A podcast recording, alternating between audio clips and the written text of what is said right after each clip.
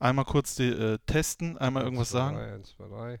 Okay, Rainer Bonhoff ist auch dabei. sehr gut. Ich kann euch sagen, Leute zu Hause, gönnt euch jetzt irgendein kühles Getränk, stellt euch das hin, denn ich verspreche euch, es wird hier geschichtsträchtig. Ihr hört den Fohlen-Podcast Und nichts weniger als das. mit Christian Straßburger. Gänsehautmoment! Herzlich willkommen zum allerersten Fohlen-Podcast. Ich freue mich sehr, dass ihr zu Hause alle dabei seid oder im Auto oder wo auch immer ihr zuhört.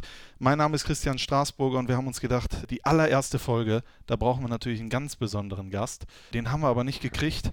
Deswegen ist bei uns der Vizepräsident von Borussia Mönchengladbach, Rainer Bonhoff. Herzlich willkommen. Ja, guten Tag, liebe Hörer. Podcast, als äh, wir mit dieser Idee auf Sie zugekommen sind. Warum haben Sie da direkt gesagt, ja, das mache ich? Weil das, glaube ich, eine wunderbare Geschichte ist, auch mal ein bisschen die, die Dinge von hinten zu beleuchten. Und ähm, ich glaube, dass das äh, das ist, was unsere Hörer eben äh, interessiert, mal äh, so ein bisschen Hintergrund zu wissen. Das glaube ich auch. Wir versuchen so einiges zu beleuchten. Natürlich haben Sie in Ihrer Karriere und in Ihrem ganzen Leben schon so etliche Interviews gegeben. Wir kommen natürlich auch auf einiges zu sprechen, aber da wollen wir mal jetzt wirklich die ganze Wahrheit dann erfahren aus diesen ganzen Zeiten damals. Beginnen werden wir aber jetzt äh, mit einem Fragengalopp, Ups. so wie das passt äh, zu den Fohlen. Das sind äh, kurze, knappe Fra äh, Fragen und Sie müssen nicht kurz und knapp antworten, gerne auch sehr ausführlich. Wir haben ja. Zeit. So, auf geht's, der Fragengalopp. Die festgeschriebene Ablösesumme für den Spieler Rainer Bonhoff im Jahr 2017 läge bei wie viel Euro? Keine Ahnung. Interessiert mich auch nicht, weil da ist der Markt im Moment sowas von durcheinander. Äh, ich weiß nicht, wie wir den geregelt kriegen. Okay. Aber er wäre schon äh, im hohen zweistelligen Bereich, würde ich sagen. Müssen andere beurteilen. Ich äh, habe da also nach, äh, ich weiß jetzt nicht, glaube ich, 40 Jahren äh, recht großen Abstand zu meiner Ab Ablösesumme zumindest. Wissen Sie noch, wie viel für Sie bezahlt wurde damals? Ich glaube D-Mark 1,6 oder 1,7. Ja, das sind jetzt umgerechnet 100 Millionen Euro, oder? Sage ich mal. Dann geht's weiter. Welches Konzert haben Sie zuletzt besucht? Äh, ich war bei äh, Phil Collins in Köln. Äh, wir waren, äh, ist das jetzt vor anderthalb Monaten, zwei Monaten, Phil Collins schön im Stuhl gesessen, aber singen kann er ja, also dementsprechend ist das jetzt nicht so. Der Sohn ist ja großer. Der war richtig Der war guter ja hier. Trommler, ja, der hat auch äh, äh, ihn gut begleitet und es war auch während des Konzerts eine wunderbare ähm, Zusammenarbeit von ihm und seinem Sohn, 16 Jahre, ähm, wo sie am Flügel saßen und ein Lied gemeinsam gesungen haben. Das war toll. Sehr gut. Ähm, was ist schön an Mönchengladbach? Alles. Ja, ein bisschen ausführlicher. Ja, gehen Sie mal in die Stadt rein. Ähm, da sind natürlich, ähm, wir können uns über Fußwege und, und mangelnde Dings äh, unterhalten, wo, wo die Stadt sicherlich auch in, in Zugzwang ist oder auch Handlungsbedarf hat, äh, was, die, was die Bürger anbelangt, äh, was auch richtig ist, dass die Bürger so, so ähm, ähm, sich melden. Äh, aber wir haben viel Grün, wir haben äh, eine wunderbare Lage, wir haben von A nach B relativ kurz alles, wenn jetzt mal irgendwann die Baustellen vorbei sind. Ähm, aber insgesamt ähm, ist die Stadt im, im, im Aufruhr. Ähm, wir, wir haben überall sicherlich große, ob es im bunten Garten ist oder ob es unten ähm, am ehemaligen Schwimmbad ist, richtig große Baustellen. Äh, München-Gladbach sorgt für für Wohnfläche. Ähm, so und dementsprechend äh, ist da so, ein- so ein bisschen was passiert in der Stadt, eine Aufbruchstimmung.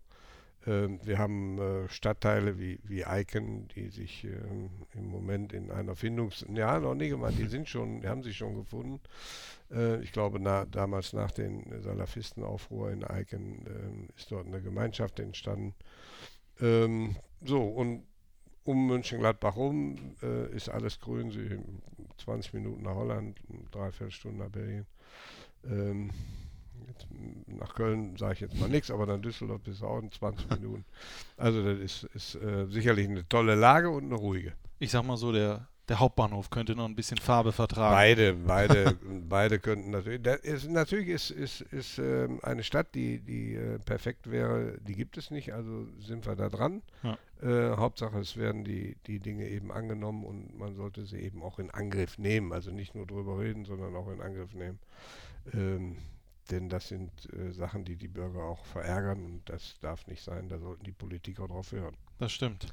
Apropos Unschönes. Der FC ist für mich.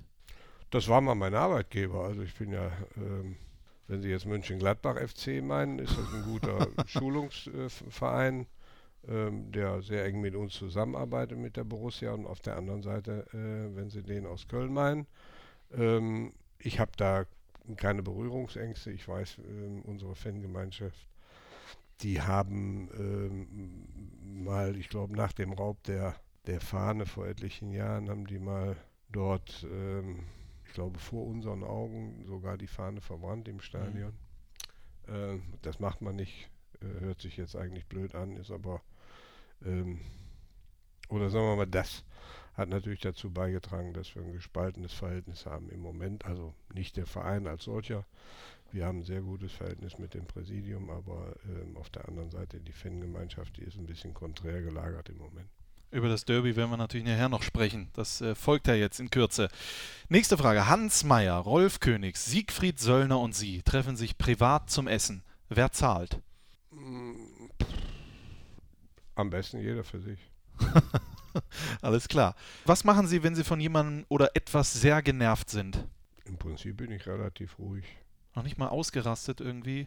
Nee, eigentlich, nee, richtig ausgerastet. Nee, nur beim Fußball bin ich öfter ausgerastet, wenn wir verloren haben wegen Doofheit. Oder jetzt auch, wenn ich, wenn ich im, im, im Sport bin, wenn, wenn ich irgend mehr was beim Golfen einen Schlag vorgenommen habe der dann doch nicht so funktionierte. Nicht, dass ich ausraste, aber da ärgere ich mich schon, ja. So, jetzt äh, müssen Sie sich entscheiden. Hennes Weißweiler oder Lucien Favre?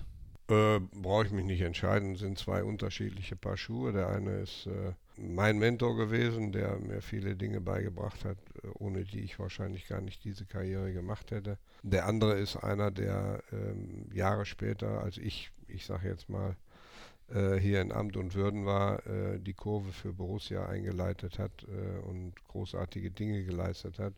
Beide sind auf äh, ihre Art und Weise für die Borussia unendlich wertvoll gewesen. Wobei der Erstere, also der Weißweiler, mir natürlich persönlich auch gut geholfen getan hat. Bökelberg oder Borussia Park? Äh, schade, dass ich hier nicht spielen konnte, weil das ist äh, gut gelungen damals mit dem Marsch äh, dass man äh, nicht das Stadion gewechselt hat, sondern man hat den Mythos von A nach B gebracht.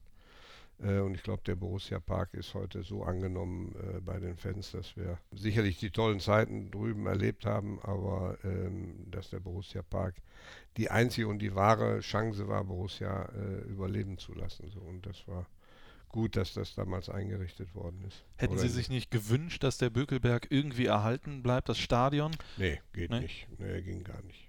Ja. Weil es war, es war immer klar, wenn, wenn, wenn die Borussia mal auszieht aus dem, aus dem äh, Bökelberg, dass dort mitten im Wohngebiet auch irgendwas Wohnliches geschaffen wird. Das ist, äh, glaube ich, auch ganz gut gelungen. Ähm, und auf der anderen Seite haben wir ja immer noch als Borussia noch ähm, ähm, ich glaube, Zugriff auf 500 Quadratmeter, wo wir äh, jetzt nachdem der Umbau oder der, der, die baulichen Maßnahmen da am Böckelstraße und oben am Schürenweg äh, abgeschlossen sind, ähm, dass wir uns jetzt darum kümmern, dass, dass, oh. die, dass diese, ja, wie soll man sagen, so eine Gedenkstätte oder sowas dort errichtet wird, dass, dass Borussia da weiß ich nicht, äh, 2000 oder 100 Jahre und mehr äh, zugegen war. Äh, gibt es da schon konkrete Pläne? Oder nee, gibt es noch? noch nicht. Äh, wir haben nur den Zugriff auf diese Quadratmeterzahl. Äh, wir werden ein paar Sachen äh, natürlich uns anschauen, Vorschläge anschauen, selbst mit einbringen, was, was wir gerne hätten, ähm, sodass das Teil dieser, dieser Besichtigung von München-Gladbach sein wird. Äh, man weiß ja, dass, dass es so Rundgänge gibt, äh, Borussia-Rundgang, die hier ja. auch im Stadion und auch am Bückelberg oder ehemaligen Bökelberg eben auch anfängt. Und da wäre dann eben ein gutes, gutes äh, Ziel für alle Beteiligten, die dann da den Rundgang mitmachen durch die Stadt. Wann haben Sie das letzte Mal geweint und warum? Ach, das kommt öfter vor. Sind Sie nah am Wasser gebaut? Nee, das will ich nicht sagen, aber es gibt ja pff, unendliche Momente, wo, wo du, ähm, in meinem Alter geht man oft zu Beerdigungen, das ist nun mal so. Ähm, wir haben in letzter Zeit Menschen verloren, die, die mir oder auch äh, der Borussia am Herzen lagen, ob es äh, Dr. Söllmann ist, der ähm, jahrelang auch im Aufsichtsrat, später dann im Ehrenrat war, der 25 oder 28 Jahre sogar Borussias Vereinsarzt war. Also das sind alles so Sachen, wo man dann bei, bei äh, ja, in der Kirche oder am Grab an, an alten Sachen erinnert wird und äh, ja, man muss sich da auch nicht verschämen. Auf gar keinen Fall. So, ja. Auf gar keinen Fall. Einstelliger Tabellenplatz oder was Blechernes in der Hand? Beides wäre okay.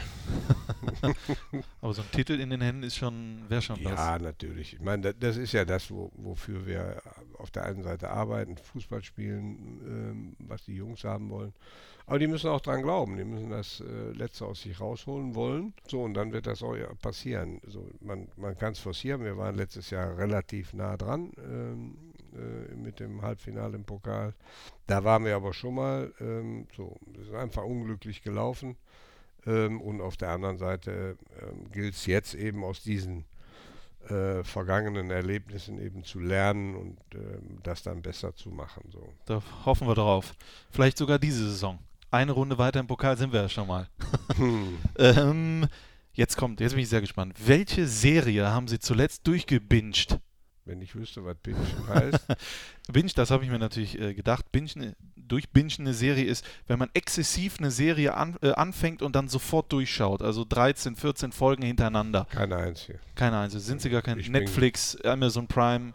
Gar nichts. Gar also nix. mit den Leuten habe ich nichts zu tun. Es gibt ein paar Sachen, die, die mich interessieren, äh, aber das hat mit Serien nichts zu tun. Immer noch Rosamunde Pilcher. Nee, auch nicht. Das habe ich auch noch. Weil, weil, ja, nee, da guckst du ja nicht rein und wenn, dann guckst du nur auf der Landschaft. Okay. Äh, aber äh, die Handlungen sind ja doch sehr. Ich glaube, Pilcher ist immer Liebesspiel. Ne? Am Ende äh, heiraten Leute Ja, bestimmt. ja. Also, da bin ich mir sicher. Sie können ja sehr viel, aber was können Sie überhaupt nicht? Keine Ahnung. Ich, also zumindest traue ich mir immer alles zu und, und fange das auch an. Ähm, aber ich sag mal so, von, von Kochen habe ich jetzt nicht so die große Ahnung. Okay. Am 24. September ist die Bundestagswahl. Warum ist es wichtig, zur Wahl zu gehen? Weil jede Stimme zählt. Das ist zwar ein blöder, blöder Spruch, ähm, aber je mehr wir da sind, je mehr ähm, hast du die Möglichkeit für dich ähm, das Richtige für unser Land zu tun. So, und dementsprechend, selbst wenn du nicht kannst an dem Tag, dann musst du zumindest die Briefwahl annehmen. Alles andere, was du, was du nicht tust, also wenn du nicht wählen gehst, dann interessiert dich dieses Land nicht. Also ähm, das muss man äh, ganz hoch in sich tragen und muss, muss auch sagen, nein, ich will mitbestimmen in diesem Land. So. Also wer nicht wählen geht, der soll auch nicht meckern. Dann eine Frage, die Sie mit Sicherheit interessiert. Äh, was war Ihr allererstes Auto? VW Käfer, wie immer. Also damals gab es ja nur zwei oder drei andere Modelle. Ähm, so und ähm, für mich war für mich war klar, ähm, zum Autofahren lernen ähm, war der Käfer eigentlich das ideale Auto. Man konnte nicht so schnell fahren mit dem Ding. Ähm, ich glaube, ich hatte 36 PS oder sowas. Das war schon Hammerteil. Und ist gut gegangen, also muss man sagen. Aber den gibt es nicht mehr. Es steht nicht irgendwo. Den gibt es nicht mehr. Nee, nee. Ja. Ich hätte ihn zwar ganz gerne äh, gehabt, aber ich glaube, den gibt es nicht mehr. Dafür gibt es, glaube ich, noch einen anderen. Ja. Später habe ich mal so einen Ford Capri RS und den gibt es, glaube ich, noch hier in der, in der Gegend von München-Gladbach. Es gibt irgendwo oben auch bei uns im Büro ein Foto von Ihnen, da sitzen Sie im Auto, das ist ein Plakat, glaube ich, von Ihrem Abschiedsspiel. Ja, ja, da war, Ja. das war, das war ein, äh, wo hinten so ein Hund rausguckt, ne? Ja, Ja, ja, genau. Das war unser, unser Husky äh, Django. Und ähm, der, das war so ein Nissan Petrol, der ist, glaube ich, auch 150.000 Kilometer gelaufen, ohne Ah. äh, nur mit Öl nachkippen. Und das war so ein ganz robuster. MGY 600, wenn ich mich Mhm. nicht täusche. Ich gucke da jeden Tag drauf, deswegen Äh, kann ich das merken. Eine Frage zum Schluss bleibt natürlich, die habe ich Ihnen gerade schon gestellt. Ihr aktueller Lieblingstitel, den Sie gerne im Radio hören, ist Despacito. Wie, ja, wie kommt ist, das denn? Ja, weil es regnet und äh, der, vers der versprüht immer äh, so ein bisschen Sommerfeeling. Ähm, so, und das ist eigentlich auch das Ding, was mich dann immer so ein bisschen äh, mit meiner spanischen Zeit, an der ich sehr hänge und heute auch noch hänge, so ein bisschen in Verbindung bringt. So, und dann gibt es so ein paar Passagen, wo man dann so ganz locker, ohne dass jemand zuhört, mitsingen kann. Ah, das Über die spanische Zeit sprechen wir gleich auch noch. Äh, ihr zu Hause jetzt, äh, wenn ihr den Fohlen-Podcast hört, könnt jetzt zum Beispiel rübergehen zur Spotify. Dort gibt es jetzt eine Spotify-Playlist, äh, und zwar die Fohlen-Podcast-List. Und dort kann man sich jetzt Despacito anhören. Und dann äh, hören wir uns gleich wieder. Viel Spaß. Hallo, ich bin Christopher Heimeroth und ihr hört den Fohlen-Podcast. Viel Spaß dabei. Ihr hört den Fohlen-Podcast von Borussia Mönchengladbach. Schön, dass ihr immer noch dabei seid nach diesem tollen Song Despacito, den ihr euch hoffentlich in der Spotify-List gegeben habt. Bei mir ist immer noch unser Premierengast Rainer Bonhoff äh, und Sie waren ja Spieler, das ist ja bekannt.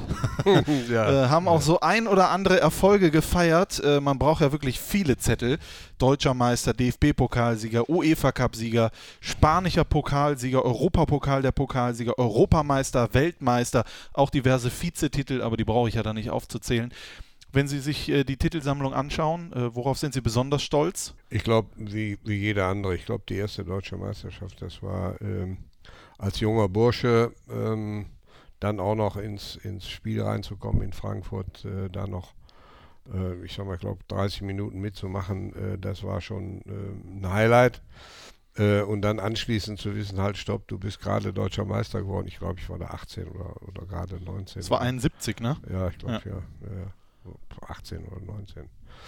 Ähm, und das, das war natürlich dann so ein Hammerteil, wo du dann ähm, ähm, am nächsten Tag nach München-Gladbach kamst und ähm, wir dann umstiegen irgendwo in Neuwerk oder sowas, stiegen wir um und, und gingen dann in diesen Doppeldeckerbus äh, und fuhren durch die Stadt ohne Wissen, äh, was auf uns äh, zukam und dann warten da, was weiß ich, 200, 250.000 Menschen ähm, und wir brauchen eine Ewigkeit unten von, von hinten von Neuwerk äh, bis oben zum, zum Rathaus, wo der Bürgermeister uns äh, empfangen hat. Mhm. Äh, das war schon, das war schon beeindruckend. So später natürlich äh, kam der eine oder andere da hinzu, aber ich glaube, dass ähm, so, ein, so, ein, so ein erster Titel den man äh, gewinnt, der gehört einfach, glaube ich, in, in die Kategorie unvergesslich. Und auf der anderen Seite immer wieder Initiallöser für andere Titel, äh, weil du dann hungrig geworden bist. Ja, das kann ich mir sehr gut vorstellen. Ich habe leider keinen Titel gewonnen bis jetzt. Aber vielleicht kommt das ja noch. Wir arbeiten dran. Ja, genau. Vielleicht den besten Podcast. Wer weiß. Äh, ähm, 1975 habe ich mal gelesen, äh, als äh, sie mit Gladbach äh, UEFA-Cup-Sieger geworden sind. Da habe ich mir auch mal die Mannschaft rausgesucht. Haben sie gesagt, das war die ma beste Mannschaft, wo sie drin gespielt haben. Ist das richtig? Das, Äh, gegen ähm, Twente Enschede 5-1, das Rückspiel. Oder war es das beste Spiel, was Sie erlebt haben Ich als denke, Spieler? dass, dass ähm, wir dort ähm, bestialisch gut gespielt haben. 5-1 gewonnen Ja. in, äh, In Enschede. in ja. Enschede. Dreimal Heinkes, zweimal Simonsen. Hm. Ja. Der, der Punkt war, ähm, Holland war zu dem Zeitpunkt, oder Enschede war zu dem Zeitpunkt, äh, ich glaube sogar auch holländischer Meister geworden. Ähm, Müsste oder- ich nachschauen. Ja, müssen, müssen wir mal nachgucken. Ähm, so, der Punkt ist, ähm, dass, dass wir zu Hause, glaube ich, nur 0-0 gespielt hatten Mhm. und eigentlich alles für, für Enschede sprach. Äh, wir aber ähm, gesagt haben, nee, nee, also auswärts oder zu Hause, das interessiert uns nicht. Wir fahren dahin und wollen da gewinnen. Ähm, und dann kam das Schlag auf Schlag und ähm, es, es war ja dann später auch so nach dem Spiel, dass die Fans von Enschede uns auch applaudiert haben, weil das einfach äh, für alle Beteiligten, die ein bisschen Ahnung vom Fußball hatten, eine berauschende Fußballnacht war. Aber äh, das würden Sie schon sagen, war das wichtigste war- Spiel der Karriere oder Äh, das Beste? Nee, das äh, Beste will ich auch nicht sagen. Da gab es ja viele andere auch, ich sag mal, um, um, im Namen der Nationalmannschaft ja auch noch ein paar, paar andere. Aber auf äh, Clubebene Auf vielleicht? Clubebene haben wir da sicherlich ein Feuerwerk abgebrannt, ähm, was, was ähm, richtig gut war. Wir haben natürlich auch ein Feuerwerk abgebrannt Anfang der 70er beim 7 zu 1 gegen, gegen äh, Inter Mailand, wo keiner mitgerechnet hat, ähm, wo selbst Mailand äh, andere Dinge nehmen musste, äh, andere Hilfsmittel zur Verfügung nehmen musste, Der um, um dieses ähm, Ergebnis eben auch aus den Statistiken der UEFA zu streichen.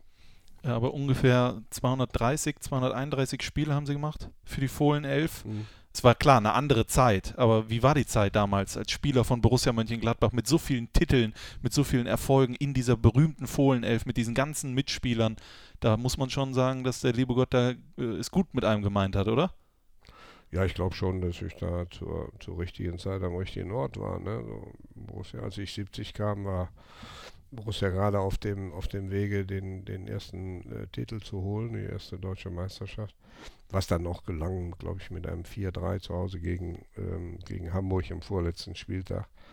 Ähm, so, und dann, dann weißt du eben als junger Bursche, wenn du hungrig bist, äh, kommst da in so eine Truppe rein, die also von, von, vom Zehennagel bis zur Haarwurzel heiß ist auf, auf Titel, äh, dann weißt du, du musst dein Leben umstellen, hier geht es nur geradeaus. Das war für mich ganz wichtig, äh, eine völlig andere Welt äh, kennenzulernen, die so fokussiert war auf Erfolg. Ähm, das kannte ich bis dato nicht, sondern das war einfach nur so ein, so ein Attribut, wo du gehört hattest, dass es sowas geben sollte. Das habe ich dann im eigenen Leib erlebt und habe dann die Dinge ähm, auch angenommen und habe mich auch umgestellt. So. Und das hat eben dann dazu geführt, dass nach anfänglichen Schwierigkeiten du dann eben auch anfängst, mit Verantwortung zu übernehmen, dadurch in eine völlig andere Rolle im Team kommst. Ähm, ja, und das dann später eben äh, mitgewirkt hast auf drei, vier, fünf Schultern äh, geschultert eben Erfolge zu, zu, zustande kamen, die wo zu dem Zeitpunkt, glaube ich, keiner in Europa mitgerechnet hätte, ja. dass dieser kleine Ort äh, am linken Niederrhein ähm, sowas ähm, Wunderbares auf die Beine äh, stellen konnte. Wenn man natürlich über ihre Zeit in Gladbach als Spieler spricht, dann muss man über zwei Koryphäen sprechen. Die eine war auf dem Platz, Günter Netzer, die andere saß auf der Trainerbank mit Hennis Weißweiler. Da gibt es bestimmt so viele Anekdoten und viele hat man bestimmt auch gehört. Aber äh, wie war das denn insgesamt, mit diesen beiden unfassbaren Menschen auch in einem Team zu spielen? Eig eigentlich bin ich ja da reingewachsen. Also ich, man, man wächst ja rein äh, in einer Situation, wo der eine schon äh, auf dem Weg ist, Weltstar zu werden, Günther Netzer, der andere auf dem Weg ist, äh, Welttrainer zu werden. Ähm, beide haben ihre, ihre, sag ich mal, Dickköpfigkeit, äh, die auch dazu gehört, um das dann zu erreichen. Und beide haben äh, aber nur eins im Sinn, gemeinsam Erfolg zu haben. So, und das ähm, war auf der einen Seite für mich als junger Bursche anfänglich relativ schwer zu verstehen, weil, weil du immer gesagt hast, verdammte Hacke, ähm, warum machst du das jetzt so? Das geht auch anders. Aber dieses So machen führte dazu, dass du Erfolg hattest. Mhm. Also hast du das dann ähm, eigentlich verinnerlicht und hast gesagt, nee, nee, lass das, was du im Kopf hast, das musst du später ab, abrufen. Das, was jetzt gemacht wird, so wie wir es machen, äh, führt zum Erfolg. Halt das mal im Kopf, falls du es später nochmal brauchen kannst. Aber es war doch auch, äh, es war doch auch schwierig, glaube ich, mit einem Spieler Günther Netzer, der alles auf sich hm. und der auch. Nee, nee, war nee. das nicht so? Ich Nein, Günther, Günther war sicherlich eine, eine, eine Lichtgestalt damals im, im Fußball, weil er Dinge völlig anders gestaltet hat in seinem Leben als, als die Dinge, äh, die bis dato, äh, ich sag mal, ein Fußballer gemacht hat. Günther hatte eine Werbeagentur, der hatte eine Versicherungsagentur, dummerweise lange blonde Haare, was nicht ungewöhnlich ist, äh, die bei, seinem, bei seiner Schnelligkeit wallend ähm, weit nach hinten ging. Günther war nämlich, der war nämlich schnell, wenn er wollte. Ja. Ähm, und auf der anderen Seite äh, Ferrari-Fahrer und ähm, Disco-Besitzer, Restaurantbesitzer, er war Herausgeber des äh, Fohlen-Echos damals. So, und das war außergewöhnliche Sachen. Er war befreundet mit einem Regisseur, Michael Flecker. Er kannte Schauspieler, wo wir ja noch nie dran gedacht haben, dass das mal so eine, so eine Welt würde, vielleicht mal, was heute gang und gäbe ist. Ja. Ähm, das war damals äh, Günthers, Günthers Welt. Und dennoch war er einer der, der, der besten Fußballer, die diese Zeit äh, überhaupt erlebt hat. Und die, die, dieses, ja, wie sagt man so schön, Enfant terrible, trifft auf einen Trainer, der aber nur eins im Kopf hat, Erfolg zu haben. Ähm, und da sind natürlich einige Sachen, die dann nicht in die gleiche Richtung laufen. Also wie erklärst du einem Trainer, äh, du hast zwar eine Disco, aber ich gehe abends nicht die Abrechnung machen. ja, so. Ähm, das waren natürlich so, so, so Kleinigkeiten, die dann schon mal ähm, auch Gesprächsthema waren, aber die nie dazu geführt haben, dass eben ähm, bestimmte Dinge, also sprich Erfolg, dass der äh, an zweiter Stelle kam. So. Dann kam es ja zum großen ja, Knall, sage ich mal, als das DFB-Pokalfinale gewesen ist. Ja. Günther Netzer sitzt auf der Bank. Es geht in die Verlängerung und äh, dann wechselt sich äh, Günther Netzer selber ein. Äh, Sie waren hautnah dabei. Ich habe ja das, ich habe die Geschichte ja auch schon mehrfach gelesen und gehört. Ich habe mir immer vorgestellt, das kann doch nicht so gewesen sein. Nicht wirklich. Also der Günther Netzer hat doch nicht der muss doch mit Hennis Weißweiler irgendwas gesprochen haben, von wegen, äh, könnte ja. ich jetzt rein oder sowas. Nee, nee, der hat nur gesagt, ich gehe jetzt rein. Und Hennes Weißweiler hat da Der gesessen. konnte nichts sagen, weil das war ja, war ja fix. So. also wir müssen, wenn du das Spiel betrachtest, war das natürlich ein aufreibendes Spiel. Erstmal gegen die rheinischen Rivalen. Es waren 6, 37 Grad, wenn nicht sogar wärmer im Stadion und es ging rauf und runter. Christian Kulik, der, der körperlich sicher nicht der, der Beste war, der war zwar austrainiert, aber er hatte ähm, aufgrund seiner Konstitution eben auch nicht unbedingt ähm, so viel dagegen zu halten.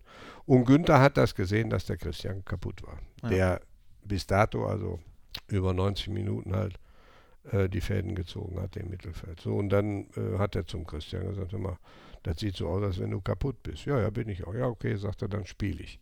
Dann geht der Günther zu an die Bank vorbei und sagt zum Meister, ich spiele jetzt. Und damit war das Thema gegessen. So zwei Minuten später macht er zwei 1 und Thema war ähm, durch. So, wa warum hat Weißweiler damals Günther Netzer nicht spielen lassen? Ich glaube, es, es lag daran, Günther war bei der Nationalmannschaft. Es war wohl noch ein Länderspiel in, in Berlin. Mhm. Günther ist früher abgereist, weil seine Mutter verstorben ist und hatte die ganze Woche, glaube ich, äh, so gut wie nicht trainieren können. Okay. Und da, glaube ich, hat der Weißweiler im Hinterkopf gehabt, der, der kann uns nicht helfen. Den lasse ich mal von Anfang an weg. Das, was Günther da natürlich als Reaktion gezeigt hat, da wenn ich nicht spiele, warum soll ich denn damit ins Trainingslager fahren? Äh, beziehungsweise mit auf die, auf die Bank, äh, da setze setz ich mich nicht hin.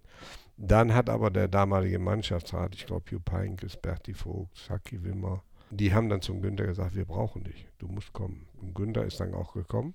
Und als er dann gesehen hat, halt stopp, der Christian, der ist wirklich kaputt, da hat er die Zeit gesehen und hat gesagt, so jetzt wechsle ich mich ein. Dieses Selbsteinwechseln war eigentlich insofern toll, weil der einfach nur dem Weißweiler gesagt hat, hören Sie mal, Chef, ich spiele jetzt. Ne? So, der konnte nichts anders machen. Und dann kann man natürlich sehen, ähm, man, man muss die Bilder vielleicht auch mal ein bisschen hören als der Günther sich dann so, äh, da gibt es ja auch Bilder von, äh, auch, auch Fotos von, Ja. Ähm, wo er sich warm läuft, äh, was da für ein Raunen im Stadion ähm, vonstatten ging, das muss man natürlich, äh, wenn man es erlebt hat, so im Nachhinein, also wir haben es ja auch nicht wahrgenommen in dem Sinne, weil du ja mit dir selber beschäftigt warst und auch mit dem, mit dem weiteren Spielverlauf, aber da ging ein Raunen durch das Stadion, äh, Günther macht sich warm. Ja. So, damit war das Thema erledigt. Günther wechselt sich ein. Ja, und wir spielen Doppelpässchen zusammen und Ja. das funktioniert dann. Er hat ja, glaube ich, von sich aus gesagt, dass wer den Ball hätte er gar nicht so richtig getroffen.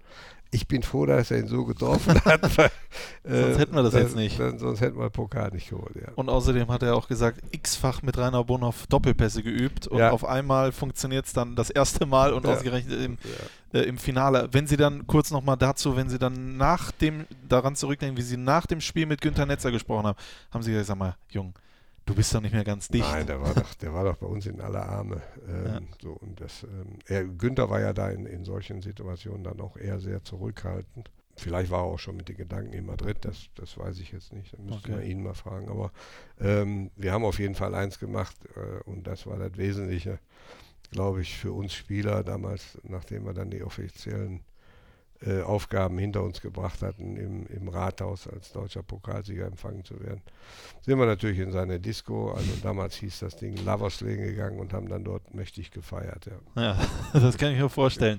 Gefeiert ist auch ein gutes Stichwort, das konnten sie dann 74 als Weltmeister. Und da möchte ich ganz kurz darauf äh, zu sprechen kommen mit dem Pass auf äh, Günther Netzer im Pokalfinale, dann der Pass im WM-Finale äh, zum Siegtor. Sie haben immer nur den Pass gespielt, sie haben aber nie das Tor, äh, das, was dann wirklich auch am Ende in den Geschichtsbüchern steht. Haben Sie sich manchmal geärgert, dass Sie nicht äh, an Nummer 1 gestanden haben? Das habe ich ja nachgeholt danach. Okay. Da kam, durfte ich ja dann Freistöße schießen und so weiter. Ähm, und da gab es ja auch ein paar schöne Freistoßtore und auch Tore aus dem normalen Spielerverlauf heraus. Aber kein Ärgerli Ärgernis, dass Nein, 74 nein. steht ich habe ja selbst bei dem Halbfinalspiel gegen Polen bei der Wasserschlacht, da habe ich dem Gerd Müller aufgelegt. In dem Fall war das völlig egal, wer die Tore schießt. Hauptsache, du kommst weiter und, und bist im Endspiel. Und im Endspiel geht es darum, ähm, eben das Ding so zu gestalten, dass du als erster diesen jetzigen WM-Pokal in die Hand nimmst. Ne? Das, das wissen auch die wenigsten. Äh, Brasilien hatte ja 70 zum dritten Mal diesen Coupe Jules Rimet gewonnen äh, und durfte den behalten. Und 74 war dann äh, Deutschland als erster, der diesen Weltpokal gewonnen hat. Also, Ja. Der ja neu auf den Markt kam. Sah ja auch sehr gut aus. Äh, und das war un, unschwer war der auch noch. Also unabhängig davon, dass man den gerne in der Hand hatte. Äh, lange konnte ihn nicht tragen. Ich glaube, der hat 8 Kilo oder sowas. Das war dann nach dem Spiel doch ein bisschen beschwerlich. Vor wenigen Jahren konnten sie ihn nochmal in Zürich ja, äh, in die. Hand halten. Und es dürfen ja auch nur die Weltmeister. ja, Äh, ich will jetzt nicht die ganze WM 74 nochmal Nee, auf links drehen, da nee. haben wir jetzt auch keine Zeit für. Aber ich möchte Sie mal einmal fragen, ob man das mal vermenschlichen kann. Wie ist das, Weltmeister zu sein? Da wird man ja heute drauf angesprochen, da ist der Weltmeister. Muss man da vorsichtig sein? Ich habe auch schon mal mit Christoph Kramer gesprochen. Muss man vorsichtig sein, da nicht äh, durch die ganze Welt zu schweben? ja, das passiert dir ja. Ist dem Chris ja auch passiert. Ja. Ähm, du musst nur gucken, dass, die Leute, die um dich herum sind, irgendwann äh, dir die Wahrheit sagen und dann sagen, hör mal, kannst du mal wieder. Na, so. Äh, und wenn das dann passiert, dann bist du eigentlich wieder auf dem richtigen Weg. Bei mir hat das von, von, von Juli bis Oktober gedauert. Ähm, und dann hat meine, meine Frau, also meine jetzige Frau, damals Freundin, hat gesagt, kannst du mal wieder Rainer Bonhoff werden? Oder Rainer hat sie gesagt. Da habe ich gesagt, ist, war das so schlimm? Oh, sagt sie, das konnte man nicht aushalten. So, und dann ähm, habe ich ja auch nach der WM, äh, nachdem Chris dann Weltmeister wurde, ich auch gesagt, wenn das bis Oktober dauert, ist das okay. Ne? Ja. Äh, ich weiß jetzt nicht, wann er festgestellt hat für sich, ähm, lass mich mal wieder normal. Den Titel, den, den wirst du ja nicht mehr los, der gehört ja dann dazu. Ja. Aber das drumherum äh, führt ja nicht dazu, dass du ein anderer Mensch geworden bist oder eine andere Kiste äh, mit der rumschleppst, wo irgendwelche Utensilien drin sind, sondern den hast du, den Titel, den wirst du auch nicht mehr los, aber äh, der Mensch als solcher, der ist der Wesentliche, der äh, in, in dieses Paket Weltmeister damit umgehen muss. Und der muss das relativ zügig abhaken, äh, weil das Leben besteht nicht aus diesem Titel, sondern das Leben besteht aus so vielen Nuancen, Ja. äh, die du bewältigen musst in, in der ganzen Zeit, wo du auf der Welt bist, äh, dass das ein schönes Mitbringsel ist, wo du auch stolz drauf sein kannst. Aber mehr ist das auch nicht. Ja, aber ich wäre auch froh, wenn ich den mal gewinnen Das würde. ist so. Ja, nein, natürlich ist das so. Es, es verändert auch einige äh, Dinge in deinem persönlichen Leben, in, in deiner Wahrnehmung auch von der Außenwelt. Das ist einfach so. Aber du darfst trotzdem nicht vergessen, dass du Mensch bist und Mensch bleiben musst. Das ist so. Und zum Menschsein gehören auch Niederlagen und die haben Sie als Spieler natürlich auch erlebt. Würden Sie sagen, 77, das äh, Landesmeisterpokalfinale gegen Liverpool 1 zu 3 war die größte Niederlage als Spieler oder gab es da noch eine andere? Ach, es, gab, es gab sicherlich im Leben ähm, andere Dinge, wo du, wo du ähnlich sauer warst, aber die Wertigkeit dieses Spiels, die hat natürlich dann schon wehgetan. Die hast du auch mit dir rumgeschleppt. Ne? So, das hat eine Zeit lang gedauert, weil du weißt, äh, du hast eine ganze Saison drauf hingearbeitet, um da zu stehen und dann eben so eine Vorführung zu kriegen. Das war ja nichts anderes. Die, die haben ja zum Schluss, haben die ja nur noch die langen Bälle vorne reingehauen Ja. äh, und wir hatten nichts mehr gegenzusetzen. So das kann natürlich äh, im, im Rahmen dessen, dass wir an dem Samstag deutscher Meister geworden sind in München, wir brauchten einen Punkt. Ich glaube, die, die letzte äh, Sekunde machten die erst den Ausgleich. Äh, da fing bei, viel im Prinzip bei uns ja das Kartenhaus zusammen. Ne? So die, diese Ja. Adrenalinspannung, die war dann ähm, irgendwo weg und wir mussten uns nochmal pushen. So, und das ist uns nicht mehr gelungen in, in Rom. Wir sind nach der Halbzeit nochmal rangekommen. Alan hat nochmal ein Traumtor geschossen. Pff, aber sowas vom Feinsten. Aber dann konnten wir kamen nicht an, an, an, an die Liverpooler ran, um sie zu bekämpfen. So. Das haben sie dann noch großartig gemacht, äh, muss man auch so sehen. Ähm, aber nichtsdestotrotz war das, das hat schon wehgetan, weil du dann äh, mit den dreien, das war jetzt nicht so prickelnd. Also ich sag mal, wenn der das knapp verloren hätte, hätte ich gesagt, prima, aber das mit dem mit den drei Dingern und dann so dominant auch von Liverpool gespielt, das, das tat lange weh. Ja, ja. Ja, jetzt gab es, äh, das hat sich jetzt gejährt zum 40, Mhm. 40. Mal. Äh, gab es da ein Treffen mit ja, den ja, alten ja, Kollegen? Und die waren auch alle noch angefressen, so wie Sie?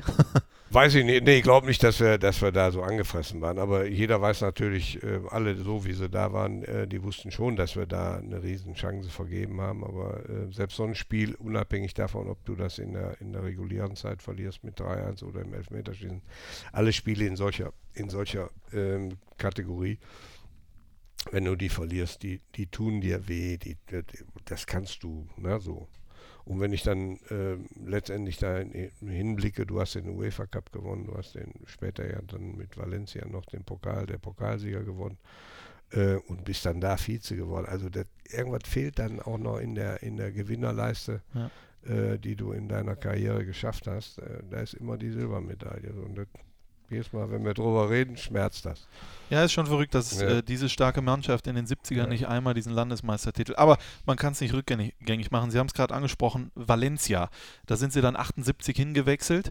Es gab aber, und das hat mich äh, deswegen interessiert, weil wir ja momentan gerade in der Bundesliga und weltweit, europaweit mhm. dieses ganze äh, Transfertheater haben. Es gab einen Versuch von Valencia zwei Jahre früher, sie schon zu verpflichten aber der ist gescheitert. Können Sie ganz kurz mal erklären, wieso? Ja, es war die Europameisterschaft in Jugoslawien, also damals noch Jugoslawien.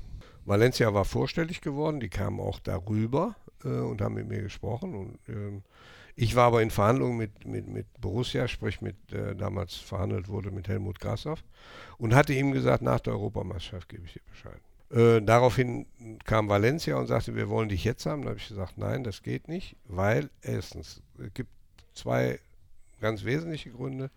Der eine Grund ist, ich fühle mich noch nicht bereit fürs Ausland. Ich war da 24.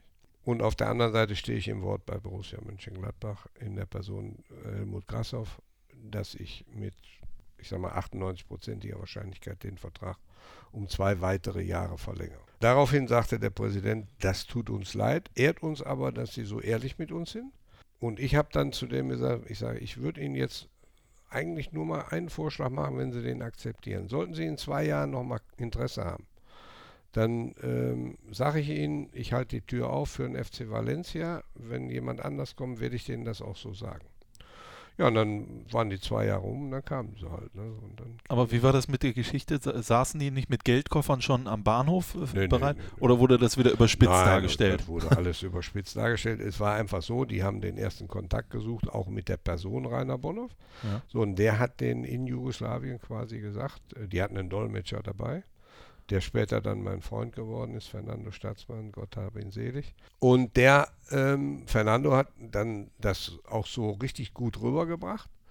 Äh, das war eigentlich ein gebürtiger Mannheimer und der hat denen auch erzählt, was ich denen äh, vorgeschlagen habe. Und dann ja. sagte der Präsident, da können wir aber sehr gut mitleben. Das haben wir noch nicht so erlebt bei einem Spieler. Ja. Ähm, so, und dann hat das eben zwei Jahre später das dann funktioniert. Ne? Das hat Ihnen doch ein bisschen was gebracht dann, dass Sie dieses Angebot hatten. Borussia oder äh, über Kontakte haben Sie dann einen Puma-Vertrag bekommen, der Ihr Gehalt ein bisschen aufgebessert hat, oder? Ja, das, das war aber vorher schon äh, in, die, in die Wege geleitet worden. Das hatte mit, mit dem Angebot von Valencia das nichts zu tun. Es ging darum, dass Puma Interesse hatte, äh, Einzelsportler und in dem Fall eben auch Fußballer unter Vertrag zu nehmen. Das ist äh, in, in meinen, die Vorgänger waren, ich sag mal, Günther Netzer, Berti Vogt, so, die hatten bei Puma Vertrag. Ähm, so, und ähm, ich kam jetzt als junger Shootingstar da, Weltmeister und so weiter, und dann ähm, hat damals der, der Inhaber, der Armin Dassler, gesagt, dann wollen wir den Rainer Bonhoff auch haben. Ja. Und das war aber schon im Vorfeld, war das im Prinzip schon in eine Tüte gemacht, das wurde dann nur auch nochmal benutzt, äh, um das Ganze nochmal ein bisschen nach oben zu, zu schieben, ja. ja. Also so kleine Sachen ja. wurden da damals auch schon gemacht. Dann, äh, was hat Ihnen denn die Zeit in Valencia menschlich gebracht? Sie haben ja vorhin schon gesagt, äh, die spanische Zeit, deswegen ja auch Despacito, das ist etwas, woran Sie jeden Tag, will, will ich jetzt nicht sagen, aber schon des ja. Öfteren drüber nachdenken. Sind Sie so ein Halbspanier geworden? Nee, eigentlich gar nicht, aber ich bin Liebhaber der, dieser Stadt geworden. Also ich, man, man, muss ja mal der heutigen Jugend oder auch den Hörern jetzt mal erzählen, dass du da zu einem Zeitpunkt rübergehst. Ich hatte natürlich schon andere Jungs, die drüben waren. Günter Netzer war drüben, ähm, ich weiß nicht wer, Uli Stielicke war auch schon, glaube ich, bei Madrid. Henning Jensen war, war auch bei Madrid. Also, also die hatten schon Erfahrung, die wussten, was da losging. Nur man muss das mal so sehen, du gehst da rüber die einzige Form des Lebens zum Überleben ist, die Sprache zu können. Ja. Weil es gibt kein Satellitenfernsehen, es gibt kein Handy, es gibt nur Menschen, die Spanisch sprechen. Damals war das Englisch war nicht unbedingt eine Weltsprache und du bist der Einzige, der da nicht beherrscht. Also musst du Gas geben. Und nicht Gas geben wegen Fußball oder Kritik lesen im, in der Zeitung, sondern um einkaufen zu können. Nicht wir aus dem Urlaub Cerveza kannten, das ist klar. Aber dann erzähl mal jemand, dass du Filet Stroganoff machen willst. Gab es dann oft Bei was der anderes? Metzgerei. Oder sag dem mal, du hättest gern Filet und der sagt, haben wir nicht. Weil der dieses Filet halt damals zurückgehalten hat für seine Stammkunden. Ach, Tja, so. Und nachdem ich dann oder meine Frau dann vorstellig wurde mit einer anderen Spielerfrau, aha, die ist das, äh, dann konntest du dann irgendwann einmal in zwei Wochen kriegtest du dann auch mal ein Filet. Weil ich mich immer nur gewundert habe, du kriegst einen Trikot, überall nur, ne? So die ganzen Filets waren immer weg. So, oder hast Unsummen bezahlt in irgendeinem Restaurant für ein Filetsteak, ne? So. Also solche Dinge, die ähm, recht schwierig waren, ähm, die musstest du von der Pike auf lernen. Du musstest auch lernen, dass 12 Uhr nicht unbedingt 12 Uhr ist. Das kann auch schon mal halb eins sein. Ähm, da musste man mit leben. Ähm, zumal, wenn du deutsche Gründlichkeit in dir hattest, dann war das auch so, dass du schon mal halbe Stunde, dreiviertel Stunde warten musstest. Das habe ich aber in zwei Jahren dann auch wandeln können auf fünf bis zehn Minuten, was ja noch geht. Ähm, so, und so sind die Dinge schwierig gewesen damals äh, in Valencia. Und durch diese Schwierigkeiten ist da eigentlich eine Verbindung entstanden. Hat natürlich auch mit den Menschen zu tun in der Stadt und mit den Freunden, die ich dort habe, immer noch habe. Ja. Mein ältester Freund ist ähm, José Vaello, genannt Pepe. Äh, der wird jetzt äh, 94. Ach. Ähm, ist ehemaliger Gürtelfabrikant, was er perfekt beherrschte, im Moment da zu sein, wo du nicht mit rechnest, wo du aber jemanden brauchtest. Und dann ging die Klingel, dann war der da. So, und das vergisst du nicht. Und dann äh, hast du dann noch eine Beziehung zu der Stadt äh, durch die Freunde. Jetzt mein, der andere Freund, ehemaliger Mit, Mitstreiter Juan Zoll, der war auch mal ähm, Kapitän der spanischen Nationalmannschaft. Also Dinge, äh, die dann dazu führen, dass du, oder so wie wir, also meine Frau und ich natürlich auch, die hat auch den Bacillus in sich, ähm, dass wir dann ähm, mindestens einmal im Jahr äh, für eine Woche in Valencia sind ähm, und am liebsten zwei oder dreimal. So, und da, das ist jetzt, äh, sagen wir mal, das, wo ich sage, Sommerhit äh, in Verbindung mit ja, schönen Aufenthalten in Valencia und mit meinem Aufenthalt damals als Spieler. und dann war es so schön in Valencia und dann geht man zum ersten FC Köln. Ja. Will man da den Kontrast haben? Nee, nicht unbedingt. Es, es war, also bei mir im Kopf war eine Situation entstanden, wo ich gesagt habe, ich würde gerne drei Weltmeisterschaften spielen, weil ich die, die zweite Weltmeisterschaft in Argentinien, das war nun wirklich nicht der Hammerteil. Äh, ich wollte eine dritte Weltmeisterschaft spielen und die war 82 in, in, in Spanien. Und ich habe im Prinzip äh, gesucht, nach München bzw. Nach, nach Deutschland zurückzukommen. Und die, die sich in Person von, von Karl-Heinz Dielen und Hennes Löhr wirklich rührend um, um, um den Spieler Rainer Bonhoff gekümmert haben, äh, das war der FC. Und warum nicht Gladbach? Wollte keine keiner. Ahnung. Es kann durchaus sein, dass mich keiner wollte oder dass die dachten, der ist zu teuer und, oder wie auch immer. Ähm, so, und dann äh, war eine Situation, wo das immer enger wurde. Äh, die Saison ging zu Ende. Äh, ich wollte unbedingt zurück. Und auf der anderen Seite war eine Situation, wo die immer da standen. Entweder in Person von Karl-Heinz Thiel oder in Person von Hannes Löhr. Sie haben sie mit, also gezwungen im Prinzip. Ja, gezwungen noch nicht immer, aber durch Präsenz waren sie da und sagen, komm, wir wollen dich. Und damit haben sie das eben auch, ähm, oder mich überzeugt, äh, zum ersten FC Köln zu gehen. Ja, Da wurden sie auch nochmal Vizemeister. ja Ja, dumm aber, gelaufen wegen Tore, ja. aber das reicht jetzt auch vom FC. Wir sind ja Fohlen-Podcast, ne? FC sprechen wir nachher noch über das Derby, was am Sonntag läuft. Sie sind dann noch nach Hertha gegangen, da war aber nicht viel, weil sie äh, dann sehr verletzt äh, gewesen sind. Äh, ist das so ein Wermutstropfen äh, bei der Karriere, dass sie die. Es war, eine, es war, eine, war eine schöne Zeit, aber ich hatte eine Vorverletzung aus Köln mitgebracht, die war ausgeheilt. Und ich äh, spielte dann, ich glaube, in Düsseldorf, das war kurz nach Winterende. Aber ähm, damals gab es ja keine, keine Rasenheizung. Da war diese, dieser Mittelkreis, durch Frost war der erhöht. Mhm. So, und da wollte ich einen langen Pass spielen und habe dann ähm, diesen Mittelkreis mitgenommen. Äh, und dabei ist mir vorne äh, eine Muskel abgerissen. Aber das hat einen Schlag getan, Halleluja.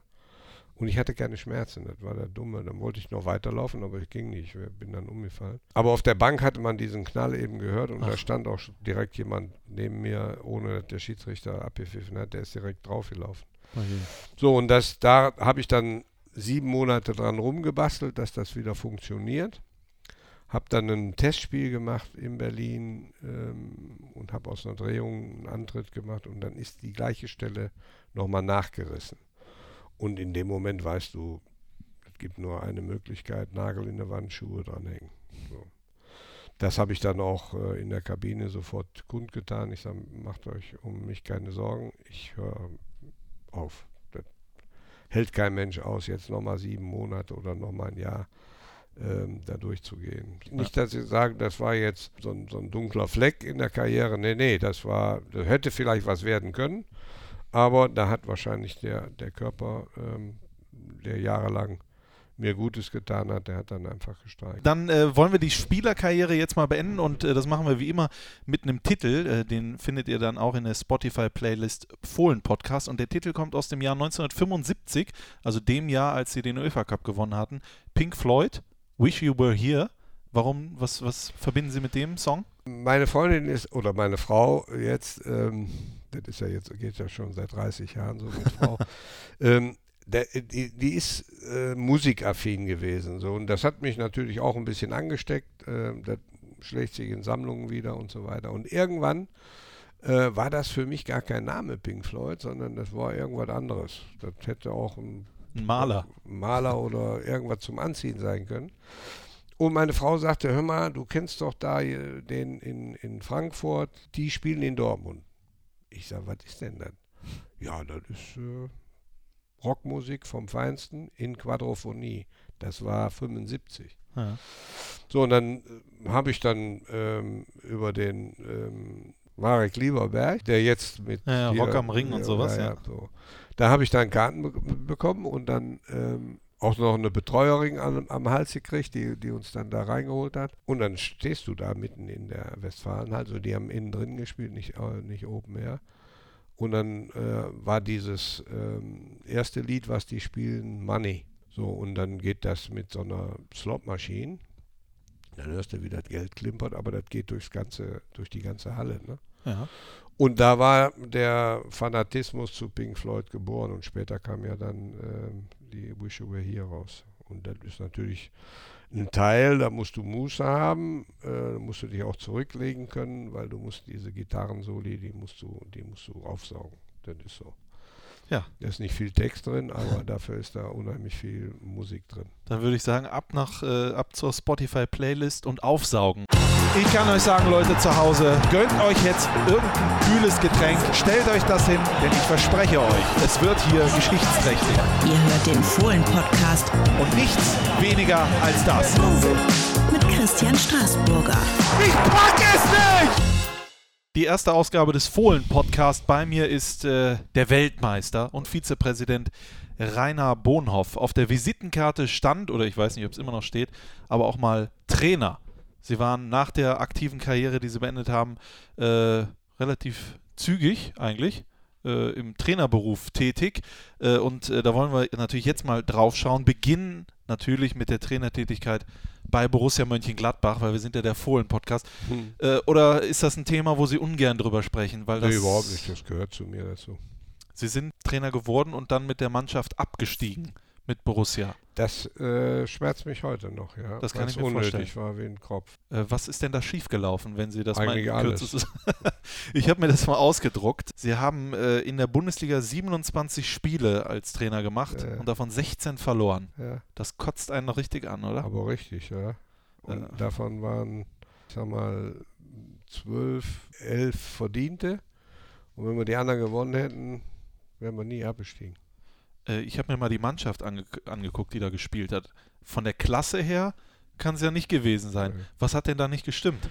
Das Thema war, ich glaube, äh, Jahr vorher war Borussia schon abgestiegen, nominell abgestiegen. Aber ich glaube, äh, Karlsruhe hat verloren in Rostock oder sowas. Und nee, die haben, glaube ich, in Duisburg verloren, 3-0. Und wir haben ähm, 2-1 in Wolfsburg gewonnen. Und damit war, äh, glaube ich, Karlsruhe abgestiegen und, und Borussia konnte sich retten. Aber ähm, der Geist, der dann da drin war, das war jetzt nicht der Geist, wo ich gesagt habe, äh, die haben da was rausgelernt, sondern das plätscherte so dahin. Haben Sie sich äh, währenddessen auch vielleicht sogar relativ schnell gefragt, ob ich hier nicht einen Fehler gemacht habe? Vielleicht geht meine Na. ganze Reputation beim Verein flöten. Ähm, die Gefahr gehst du immer ein, aber das Komische war, wie ich dazu gekommen bin, weil ich war ja im Aufsichtsrat bei Borussia zu dem Zeitpunkt.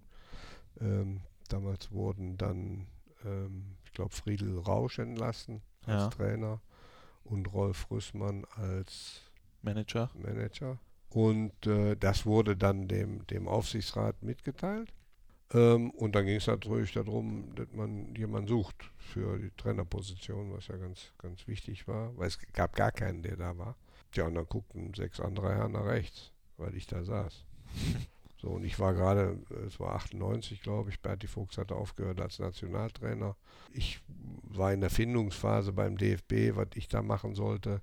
Oder der DFB war in der Findungsphase, einen Job zu finden für Rainer Bonhoff. So, und da, da war, ich sag mal, so ein bisschen luftleerer Raum. Ähm, auf der einen Seite bei Borussia, weil die wussten nicht, wie es weiterging. Auf der anderen Seite äh, wusste ich nicht, wie es bei mir weiterging als Trainer beim DFB. Ähm, auf der einen Seite Co-Trainer der Nationalmannschaft und Verantwortlicher für die U18. Äh, und dann sechs Herren, die nach rechts guckten und sagten, äh, beziehungsweise drei nach links und drei nach rechts äh, und mich dann anguckten und sagten, "Ja, ist ja eigentlich was für dich. Ne? Ja, so, und dann habe ich dann halt damals mit dem Präsidenten, Herrn Braun, telefoniert. Der war wahrscheinlich auch nicht unglücklich, weil er nicht wusste, was er mit mir machen sollte. So. Ja, und dann habe ich halt den, den Job übernommen, wohlwissend. Das könnte, das könnte natürlich äh, so ein Boomerang werden, äh, was dann auch geworden ist. Sie sind dann noch mitgegangen in die zweite Liga. Äh, Mhm. haben das erste Pokalspiel gegen den SC Verl. Und da denkt man sich, so, jetzt wollen wir nochmal neu starten, jetzt machen wir nochmal alles. Und dann verliert man 6 zu 5 nach Elfmeterschießen. Mhm. Wussten Sie da, äh, das wird nichts mehr?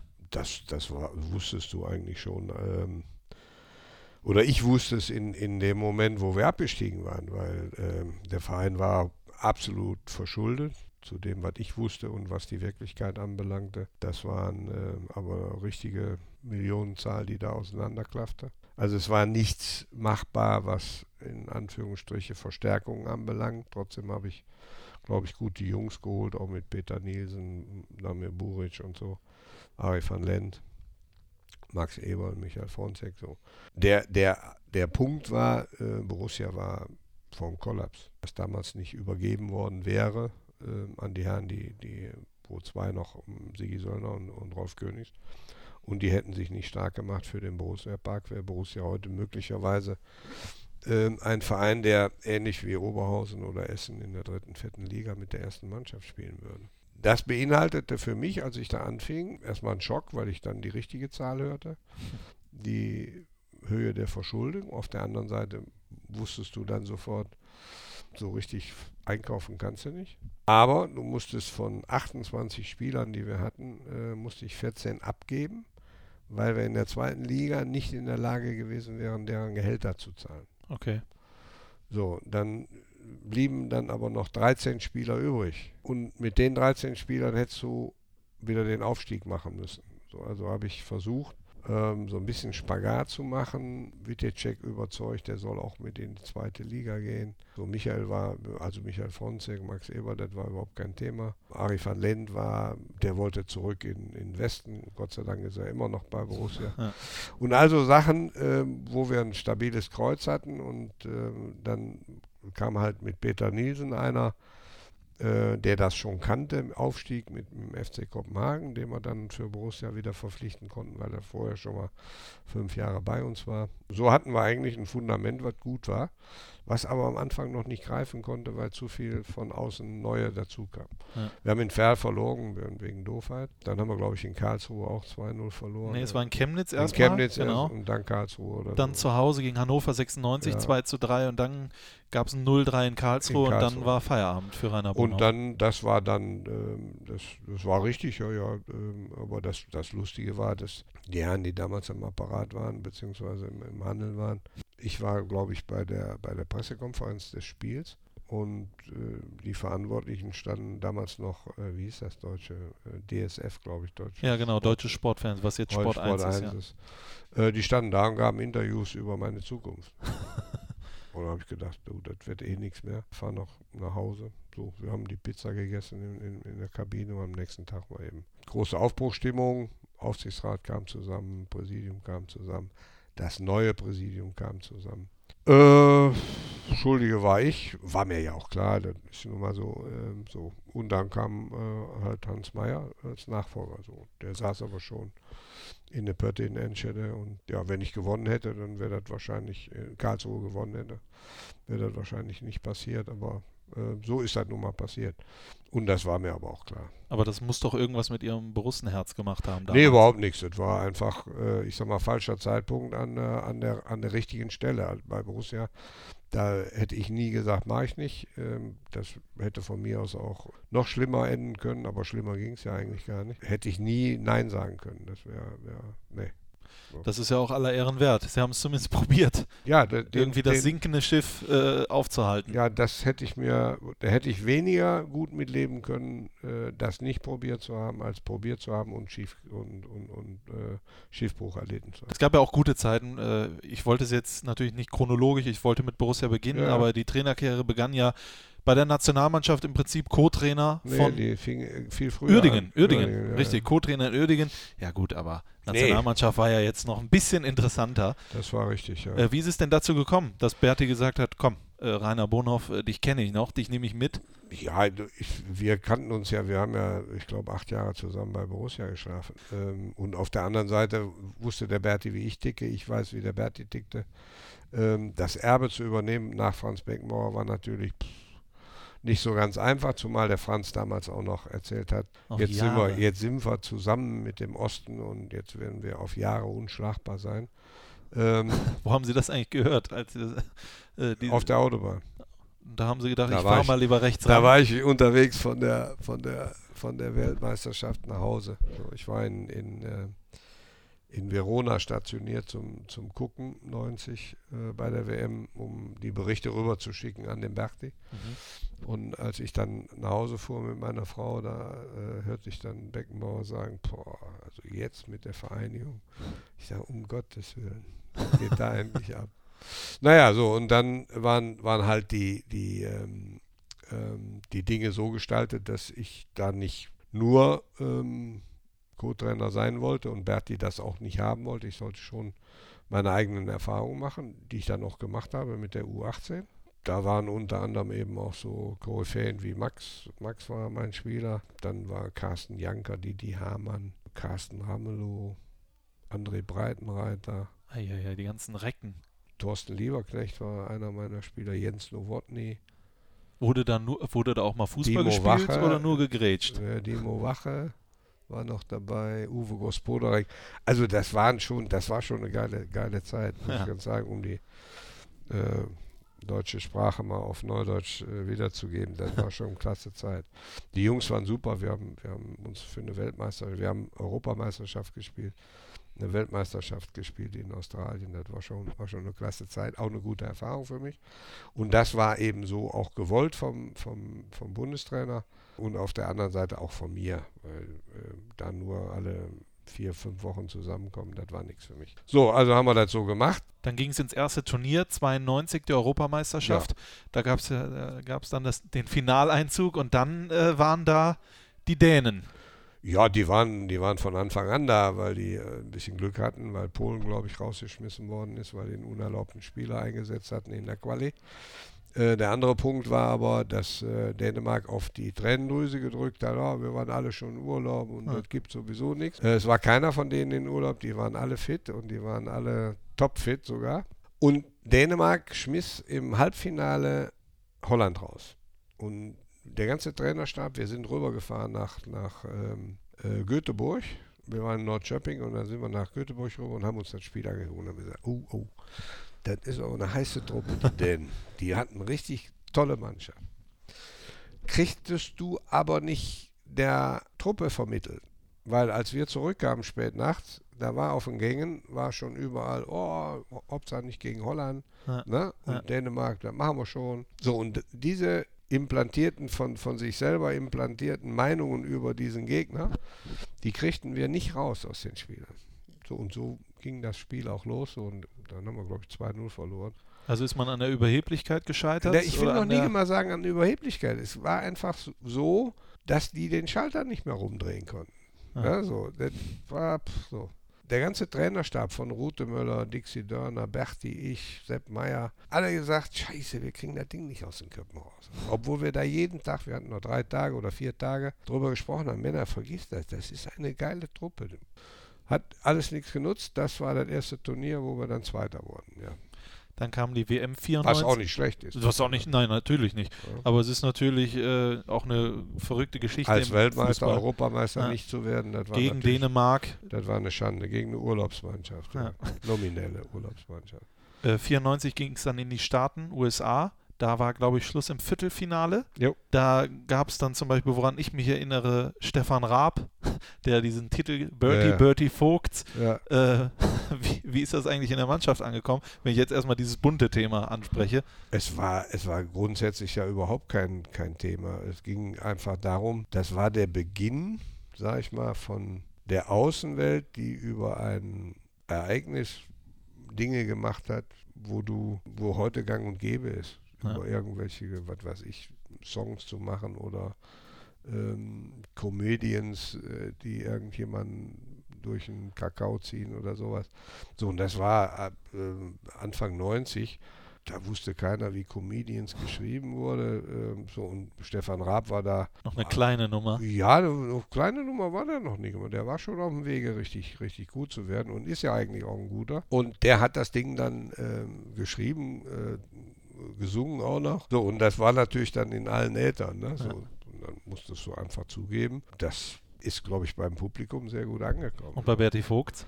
Äh, weiß ich jetzt nicht. Berti hat das eigentlich immer angenommen, aber äh, ich glaube nicht, dass er sich so richtig darüber gefreut hat. Später hat er dann mal, glaube ich, gesagt, ja, ja, das war, war ja der Raab. 94 lassen wir jetzt mal dahingestellt. 96 ist viel wichtiger. Europameisterschaft 96 im Mutterland des Fußballs und dann dort Europameister werden. Das war mit Sicherheit in ihrer Trainertätigkeit das Beste, was sie erlebt haben, oder? Ja, Ich meine, sie waren noch in Kuwait, aber äh, nee, nee, nee, nee das war, man, man, muss die, man muss die Dinge einfach mal so sehen, ähm, du fährst dahin, bist, eigentlich bist du Vize-Europameister und bist eigentlich hungrig, hast aber quasi vier Jahre dazwischen, wo du was Neues aufgebaut hast, wo völlig andere Spieler, nicht mehr die von der WM, zwar noch einige, aber nicht mehr so, so gewaltig viele, hungrige Spieler mit, wieder mit eingebaut. So. Und dir passiert das, was, ähm, ich sag mal, eine große Mannschaft immer ausmacht, du verlierst im ersten Spiel, ich sage jetzt mal Jürgen Kohler, der äh, Kokser. der Kokser. Äh, Mario Basler war verletzt, der ging auch nach Hause und war nicht mehr gesehen. Kokser hat dann Folgendes gemacht und da muss man den Hut vorziehen. In der Kabine, als er da lag, hat er sich den Markus Babbel genommen und hat zu Markus Babbel gesagt, du machst jetzt den Cola. So. Und damit war irgendwie was geboren, ähm, wo du dann merktest, das wird zum Selbstläufer. Mit jedem Sieg stieg auch die, die, die, die Selbstverständnis und Selbstvertrauen in der Truppe. Matthias Sammer, Dieter Eils. Dieter Eils hat nichts anderes gemacht als Bälle abgegrätscht und dem jemand anders gegeben. Aber der war sowas von wichtig für die Mannschaft. Ja. Und das wird man auch nie vergessen. Matthias Sammer hat von hinten immer und gibt und mach und du. Jürgen Klinsmann war in einer Verfassung, die war sensationell. Der hat gegen, ich glaube, gegen Russland ein Tor gemacht aus 25 Metern mit dem Außenspann oben im Winkel rein. Das machst du nur, wenn du zwischen den Ohren aber sowas von Selbstvertrauen Ja. hast. So. Kann ich mir vorstellen. So, und dann, dann hattest du auch Verletzte dabei und wo du sagst, kannst du noch jemanden holen und so weiter. Zum Schluss mussten wir sogar noch, ich glaube, Jens Todd ist dann noch Ja. äh, nachgeladen worden, weil wir sonst niemanden auf der Bank gehabt hätten. So viel Verletzte hatten wir. Thomas Helmer hat mit so einem Knie gespielt. Wer war denn noch dabei? Der, also irgend von den Elfen, die da aufgelaufen waren, Ja. Ach so, der Jürgen Klinsmann hat die ganze Woche trainiert. Dann haben wir das Halb gegen England ohne Klinsmann gespielt äh, und gewonnen im Elfmeterschießen. Äh, so, und das, das schaukelte sich alles so hoch und das war ein Selbstläufer für die Mannschaft. Und die wollten auch, die wollten Europameister werden. Das war, konntest du morgens beim Frühstück Und das ging mit dem Gute-Nacht-Gruß. wir wollten Europa machen. Das wurde man ja dann auch, aber Ja. es war dann noch spannend im Finale. Es ging ja dann in die äh, Verlängerung. Es Ja. gab das erste Golden Golden Goal. Erste und einzige. Oliver Bierhoff hat es Ja. gemacht. Können Sie sich noch an den Moment erinnern, als Bierhoff trifft? Ich bin froh, dass der Stefan Kunz geschrien hat und hat, hat gesagt, dreh dich äh, rechts rum. Okay. Der Kunze hat gesehen, wo der Abwehrspieler beim, beim Oliver Bierhoff ähm, an der Pelle war. Und dann hat er dem von, von hinten zugerufen, er soll sich rechts rumdrehen. Dann hat er ja mit links, glaube ich, hinten in die lange Ecke rein. Und damit war das Spiel aus. Und das war diese Schockminute, oh noch nie mal Minute, dieser Moment. Der, der Olli haut das Ding rein, Und Feierabend. zieht sich das Trikot ab und wir registrieren auf der Bank, ja, das ist jetzt ein Tor. Und dann, ey, wir sind Europameister. und dann springst du erst hoch, ne? Ja, das. Und Äh, das war natürlich klasse. Das war, inwiefern war das denn auch eine Genugtuung für das Trainerduo Vogts, Bonhoff? Weil es war ja immer Rauschen im Wald, sage ich mal. Also ja. am Ende, es, es war ja, wie Berti Vogts ja selber gesagt hatte, wenn er übers Wasser geht, dann will er sagen, nicht mal schwimmen kann er. Ja, ja, das war einfach so. Und wenn du, wenn du so einen Job übernimmst nach einer Lichtgestalt von, von Franz Beckenbauer, da musst du damit rechnen, dass du bestimmte Dinge ähm, ja anders gesehen werden als unter Franz Beckenbauer. Klar. So, und ähm, das hat der Berti auch angenommen, das wusste der auch. Ähm, aber dass das so dramatisch wurde zum Schluss, das war ja unausstehbar. Ähm, auch für ihn und für die Familie war das ja, pff, ging gar nicht mehr. 98 war ja dann Feierabend äh, nach der äh, Weltmeisterschaft. Ja. Warum ist der Co-Trainer nicht zum Bundestrainer befördert worden? Also Sie? Ich bin ja da ähm, in der, in der Folge wäre es eigentlich, das ist richtig, ja. Ja. Das wäre in der Folge. Damals war immer der Co-Trainer dann. Äh, In der Regel war das so. ja, weiß ich jetzt auch nicht. Wahrscheinlich wollte der DFB mal was Neues probieren. Ähm, wie, wie auch immer, ich weiß es nicht. Aber das ist jetzt, ja. Gute Frage. Ja. äh, nee, aber dann kamen, glaube ich, Erich Rebeck und Uli Stiedeke, ne? So meine ich wenigstens. Aber Sie haben ehrlich gesagt gar nicht darauf spekuliert, da die Nachfolge anzugehen. Ich habe, nee. Eigentlich Nee. nee. Aber Sie hätten auch nicht Nein gesagt, oder Nein, ich, gesagt, ich, ich, war ja, ich war ja eigentlich eingebunden. Ich, das hätte ja ein paar Sachen, die man möglicherweise dann verändert oder sonst was, aber ähm, der Grundsatz äh, weiß ich gar nicht, warum das gar nicht so gekommen ist. Ich war, glaube ich, im Lehrgang mit der U18 und Berti wurde, oder Berti trat zurück und ich kriegte einen Anruf, ich soll am nächsten Tag zum DFB kommen. Dann wurde mitgeteilt, dass man im, im Außenstehenden holen wollte. Ah. So. Ja, das war dann so. Ne? Man dann bist du dann nach drei, vier Stunden bist du wieder nach Hause gefahren. Und dann habe ich nur äh, nach, dieser, nach dieser Mitteilung, habe ich dann nur gesagt, was ist denn dann mit mir? Ne, Ich bin ja da noch Co-Trainer, aber nur U18 oder wie sehen wir das? Ja, dem gehen wir nach. Und über diesem dem gehen wir nach äh, war ich dann plötzlich Trainer der Borussia. Okay, aber bei jedem Ende äh, ist ja dann auch immer, immer wieder ein Anfang. Es kamen Auslandserfahrungen, Schottland und Kuwait. Ja, da wollte ich ja nicht hin. Ich hatte nur nichts zu tun. Sporting Club Kuwait. Ja, ja, aber das Äh, war eine geile Zeit. aber wie, wie, wie kommt man denn Ja. dazu? Ähm, also es war ja so, ich habe mich dann ja äh, ein bisschen zurückgehalten die ersten drei Monate nach, nach meinem Rücktritt, Entlassung oder wie man das Ding nennen will. Äh, bin dann auch wieder ins Stadion gegangen und dann ähm, sprach ein Freund mich an.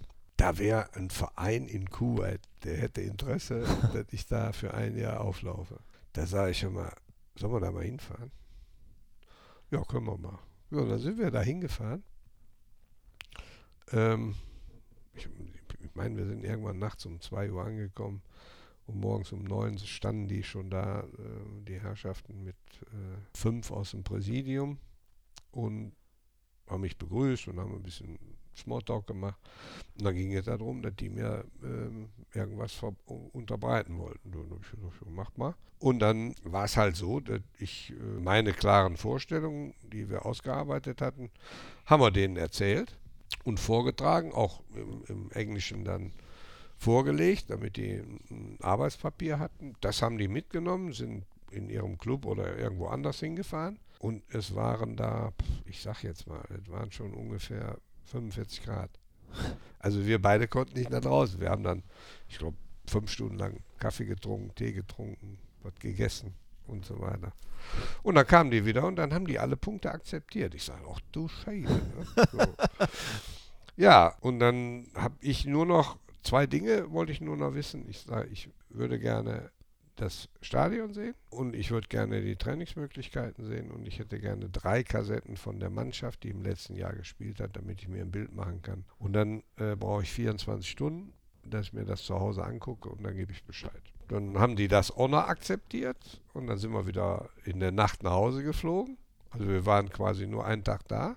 Okay. Okay, und dann nachts wieder nach Hause geflogen. Ja, und dann bin ich nach Hause, habe das meiner Frau erzählt. Ja, und der andere, der andere Punkt war halt, ähm, dass wir dann, dass wir dann gesagt haben, Ein paar Mark waren da auch noch dabei. es, es, ging, es ging um die anderen Annehmlichkeiten, die die komplett akzeptiert hatten. Wie Also zum Beispiel. ja, zum Beispiel, ich hatte ein Haus oder eine Wohnung nach meinem Gusto. Okay. So, normalerweise kriegst du eine Dienstwohnung, da wohnst du irgendwo am, ne, so, aber nach meinem Gusto. Ein Auto nach meinem Gusto. Ähm, ich konnte mir das Ganze einmöbeln. Ähm, so, alles so Dinge und dann für meine Frau dann noch Freiflüge und so weiter und so fort. Äh, weil ich ja auch erstmal feststellen musste, ist das was, wo wo meine Frau auch leben kann. Ich sag mal, bei, wir hatten, ich hatte erste Trainingseinheit in Kuwait, ähm, abends um 9 Uhr, da waren es 48 Grad. Meine Güte. Da kannst du normalerweise, ich stand da und habe gedacht, von links und rechts äh, stehen die mit dem Föhn vor dir und machen dir die Beine warm. Ne? So. also Dinge, die, die musstest du einfach herausfinden, ist das was für deine Frau, also oder ist die Pendlerin. Letztendlich war es so, dass sie sehr häufig bei mir war und so weiter. Aber also Dinge, die wir dann zu Hause besprochen hatten und ich dann gesagt habe, verdammte Hacke, ich, eigentlich kann ich nicht Nein sagen. Und dann ging dieser tägliche Kampf ja los. Also ich hatte ein Auto nach meiner Wahl, dann wollte man mir ein altes Auto, was vergammelt war, wollte man mir das geben. Und dann habe ich gedacht, Anna, du musst aufpassen. Hier ist irgendwas, eine Strömung, da musst du ganz schön auf. Dann habe ich aber die Dinge so angepackt, wie ich die ähm, eigentlich immer anpacke, recht offensiv und auch recht straight und ehrlich den anderen gegenüber, was nicht immer ähm, angenehm ist, aber was eigentlich auf einer Wahrheit kannst du viel mehr aufbauen als auf einer Lüge. Klar. So, und dann wurde dieses Verhältnis zu den handelnden Personen des Vereins, die wurde von Tag zu Tag besser. Ja, und dann kriegte ich dann, irgendeiner holte mich ab und sagte, da such dir dein Auto aus. Ähm, dann habe ich, ich sag mal, ich habe ein Haus gesehen, also ein Hochhaus gesehen äh, und habe oben gesehen, da ist eine Wohnung frei, ne? Also ein Zettelchen. äh, So. Und dann habe ich dem Verein Bescheid gesagt, ich sage, da, da, die würde ich gerne mal sehen. Und dann bin ich halt mit dem da hingefahren. Jetzt war aber in der zweiten Etage. Das eine war die elfte Etage, die, was ich gesehen habe. Das andere war in der zweiten Etage. Und dann sagt er zu mir, ja, aber in der zweiten Etage ist auch die gleiche Wohnung frei. Ja, ich sag, was soll ich mit in der zweiten Etage? Da kann ich nichts sehen. Ich will in der elften. Ne? ja, aber ich sage, worum geht es denn hier eigentlich? Also es ging darum, dass die zweite Etage 500 Dollar preiswerter war als die elfte Etage. Okay. Ne, Jetzt, wir reden von Kuwait, ne, Ja, wo ja, du ja eigentlich denkst, da sind 500 Dollar, da ist nichts. Ne, so. ähm, also es ging um die Wertigkeit, einmal zu verklickern, dass die zweite Etage sicherer ist, bei Brand bis schneller unten. das war deren Argument. Und ich wollte oben natürlich sitzen und wollte halt einen Blick über Kuwait haben. Ja, klar. so. Also haben wir dann doch die elfte Etage bekommen. Und so war das so, na, jeden Tag so. Der Vorteil war eben, ich ähm, hatte relativ zügig ein gutes Verhältnis mit der Mannschaft. Äh, wir waren im Prinzip aber richtig erfolgreich für deren Verhältnisse, das muss man auch immer wieder sagen. Wir hatten einen Standard, sag ich mal, untere zweite Liga, Regionalliga, obere, so, oder dritte Liga, würdest du jetzt hier Ja, sagen. ja. So. Und es waren richtig gute Jungs dabei. Also da, boah, mein lieber Mann, die konnten alles, wenn sie wollten. Aber manchmal wollten sie nicht und dann musste ich dann wieder in, in äh, Erscheinung treten. So, wir waren vertreten in der arabischen Champions League, in der Asien Champions League, glaube ich im ersten Jahr. Also in dem Jahr sind wir Zweiter geworden. Wir haben den Pokal geholt. Also war eine äh, relativ erfolgreiche Zeit, so dass der, der Präses dann zum Schluss auch sagte, ich soll noch ein Jahr da bleiben. Ich sagte, nee, das geht wohl nicht. Das halte ich nämlich nicht aus. Ne? Ja. So, also die Temperaturen, das hatte mit dem Lebenswandel da gar nichts zu tun, sondern die Temperaturen hältst du nicht aus. Ab Mai, Ende Mai, Juni, Juli, August, pff, geht gar nichts. Irgendwann endete dann die Trainerkarriere Mhm. Und dann äh, wurden sie Vizepräsident. Darüber möchte ich gleich noch zum Schluss unseres Fohlen-Podcasts mit Ihnen sprechen und was so aktuell gerade abgeht im Leben des Rainer Bonhoff. Vorher kommen wir zur letzten Break mit einem Musiktitel von Uriah Heep aus den 70ern, Lady in Black. Wie kommt man denn dazu? Das war mein Eröffnungslied, wenn ich äh, beim Günter Netzer in die Diskothek reinkam. und wenn der DJ mich sah, hat er sofort aufgelegt, Uriah Heep, Lady in Black. So, das ist eins, ist ein Ohrwurm, den kriegst du ähm, also bei mir hat er jetzt ja, was weiß ich, 40 Jahre gehalten. Äh, muss man aber auch mögen. Dann, äh, ich kenne ihn nicht, aber äh, dafür gehe ich jetzt auf die Spotify-Playlist vom Fohlen-Podcast und höre mir an Lady in Black und dann geht es gleich zum letzten Teil des ersten Fohlen-Podcasts. Hier ist Christoph Kramer. Bis jetzt war es ja schon super, aber jetzt wird es richtig gut. Viel Spaß mit dem Fohlen-Podcast. Jetzt haben wir viel über die Vergangenheit gesprochen. Jetzt wollen wir natürlich über das Hier und Jetzt sprechen. Und äh, da ist ja auch alles rosig, sage ich mal. Mhm. Vizepräsident bei Borussia Mönchengladbach. Aber bevor wir jetzt äh, hier ständig nur über den Fußball sprechen, Sie hatten vorhin Ihre Frau angesprochen, mhm. die ja überall bekannt ist als Mücke. Äh, 43 Jahre sind Sie jetzt, glaube ich, zusammen. 30 davon verheiratet. Stimmt das? Ja. Kann das stimmen? Ja, das, das kommt hin. Äh, das ist ja schon eine relativ lange Zeit. Für heutige Zeit ist das äh, nicht vorstellbar bei der heutigen in Jugend. Ja. Was gibt Ihnen denn Ihre Frau? Alles. ja, wenn du 40 Jahre oder über 40 Jahre zusammen bist. Das hat, ähm, ich sag mal, direkt einen Klack gemacht bei mir. Das hat bei ihr wahrscheinlich auch Klack gemacht. Und dann gehst du auch durch dick und dünn. Und das vermisse ich teilweise heute. Jeder Tag ist Geschenk. Das ist sehr schön, wenn man sowas hat. Teilt äh, Ihre Frau denn auch die Fußballbegeisterung mit Ihnen? Ja, ja, die war schon in der auf der Tribüne gestanden, als ich noch spielte, ohne dass wir uns kannten. Okay. Und später hat sie mir dann mal gesagt, Mensch, der kann hier gar nichts. hat sich ja dann Gott sei Dank ein bisschen geändert, ja. Der, der Punkt war und ist ja immer noch die Herzensangelegenheit, die Liebe. So. Und ähm, das war so. Ähm, heute haben viele dieser Frauen eine andere Präsentationsmöglichkeit. Damals war das nicht so. Und auf der anderen Seite ging es uns auch um die Zweisamkeit äh, nicht um die Veröffentlichung deiner Gedanken, sondern es ging um uns. Vielleicht ist das auch der Hintergrund, warum das alles so lange hält. Dass es um, um uns geht und nicht um, dass der Freund in China weiß, was du gerade machst. Das haben wir damals auch gemacht. Haben wir aber mit dem Brief gemacht. Ist das nicht prima? Gibt's noch. Ja, das gibt sogar noch Briefmarken, die kann man da drauf tun. Ah, ich habe heute noch gesehen, dass Leute hier Fans Postkarten schreiben. Ja. Also es scheint es noch zu, äh, zu es, geben. Es funktioniert noch und es ist äh, eine wunderschöne Sache, sowas auch noch zu machen, weil es dazu zwingt, darüber nachzudenken, was du vermitteln willst. Und nicht permanent irgendwelche äh, Nachrichtenstau bei jemandem zu verursachen, der das vielleicht gar nicht haben will. Das heißt, Sie schreiben Ihrer Frau noch Liebesbriefe auch? Jetzt nicht mehr, jetzt so, reden jetzt. wir darüber. Aber wir haben äh, aus dem Urlaub oder wenn ich unterwegs war mit, mit Mannschaften oder so, da habe ich Briefe nach Hause geschickt. Und wenn's, oder Postkarten oder, oder kleine Notizen oder sowas. Also. Wenn Sie sich jetzt Ihr Leben anschauen und Sie sehen die ganzen Titel und Sie sehen die ganzen Erfolge, was Sie alles sind, ist Ihr größter Erfolg Ihre Ehefrau, dass das so lange. Ich weiß nicht, wie sie dazu steht. Ich, ich, es, es, geht da, ja da, es geht ja da, glaube ich, gar nicht um Erfolge, sondern es geht darum, ähm, um den Wunsch, mit jemandem alt zu werden. So. Und das ist uns beiden, glaube ich, bis dato ganz gut gelungen. Äh, ich will jetzt nicht zu tief äh, bohren, aber äh, es gibt keine Kinder. Äh, ist das bewusst so gewählt worden? Nee, das war dann irgendwann zu spät. ich hab, war ja doch viel unterwegs, das war das Thema, ja. Wünschten Sie sich manchmal im Rücken? Nee. Nee? Nee, nee, das ist jetzt ähm, ausge, ausgestanden ähm, und, und die Dinge, ähm, ja, wir, haben, wir sind heute frei im, im Bewegungs. Äh, Aber Ihr Kind ist ja Borussia Mönchengladbach, das kann man ja auch schon so sagen. Da gibt es auch noch ja. andere, ich sag mal, ich, man hat ja auch äh, Patenkinder und man hat äh, meine Frau ja auch und so weiter. Also da ist man schon ganz gut aufgehoben. Okay. Hat noch zu tun. Es fehlt also nichts. Äh, ich wollte gerade einen schönen äh, Brücke ne? schlagen. Schöne ja. Brücke schlagen zu ja. Borussia Mönchengladbach.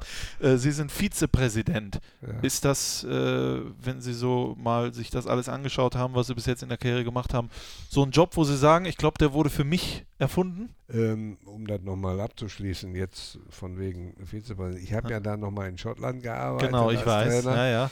Und habe ja dann auch nochmal als Scout gearbeitet. Beim FC Chelsea. Beim FC Chelsea. Ja, wir haben so viel geredet. Ich will die Leute zu Hause natürlich ja, nicht. Die, äh, aber nur, dass man das mal so im Kopf hält.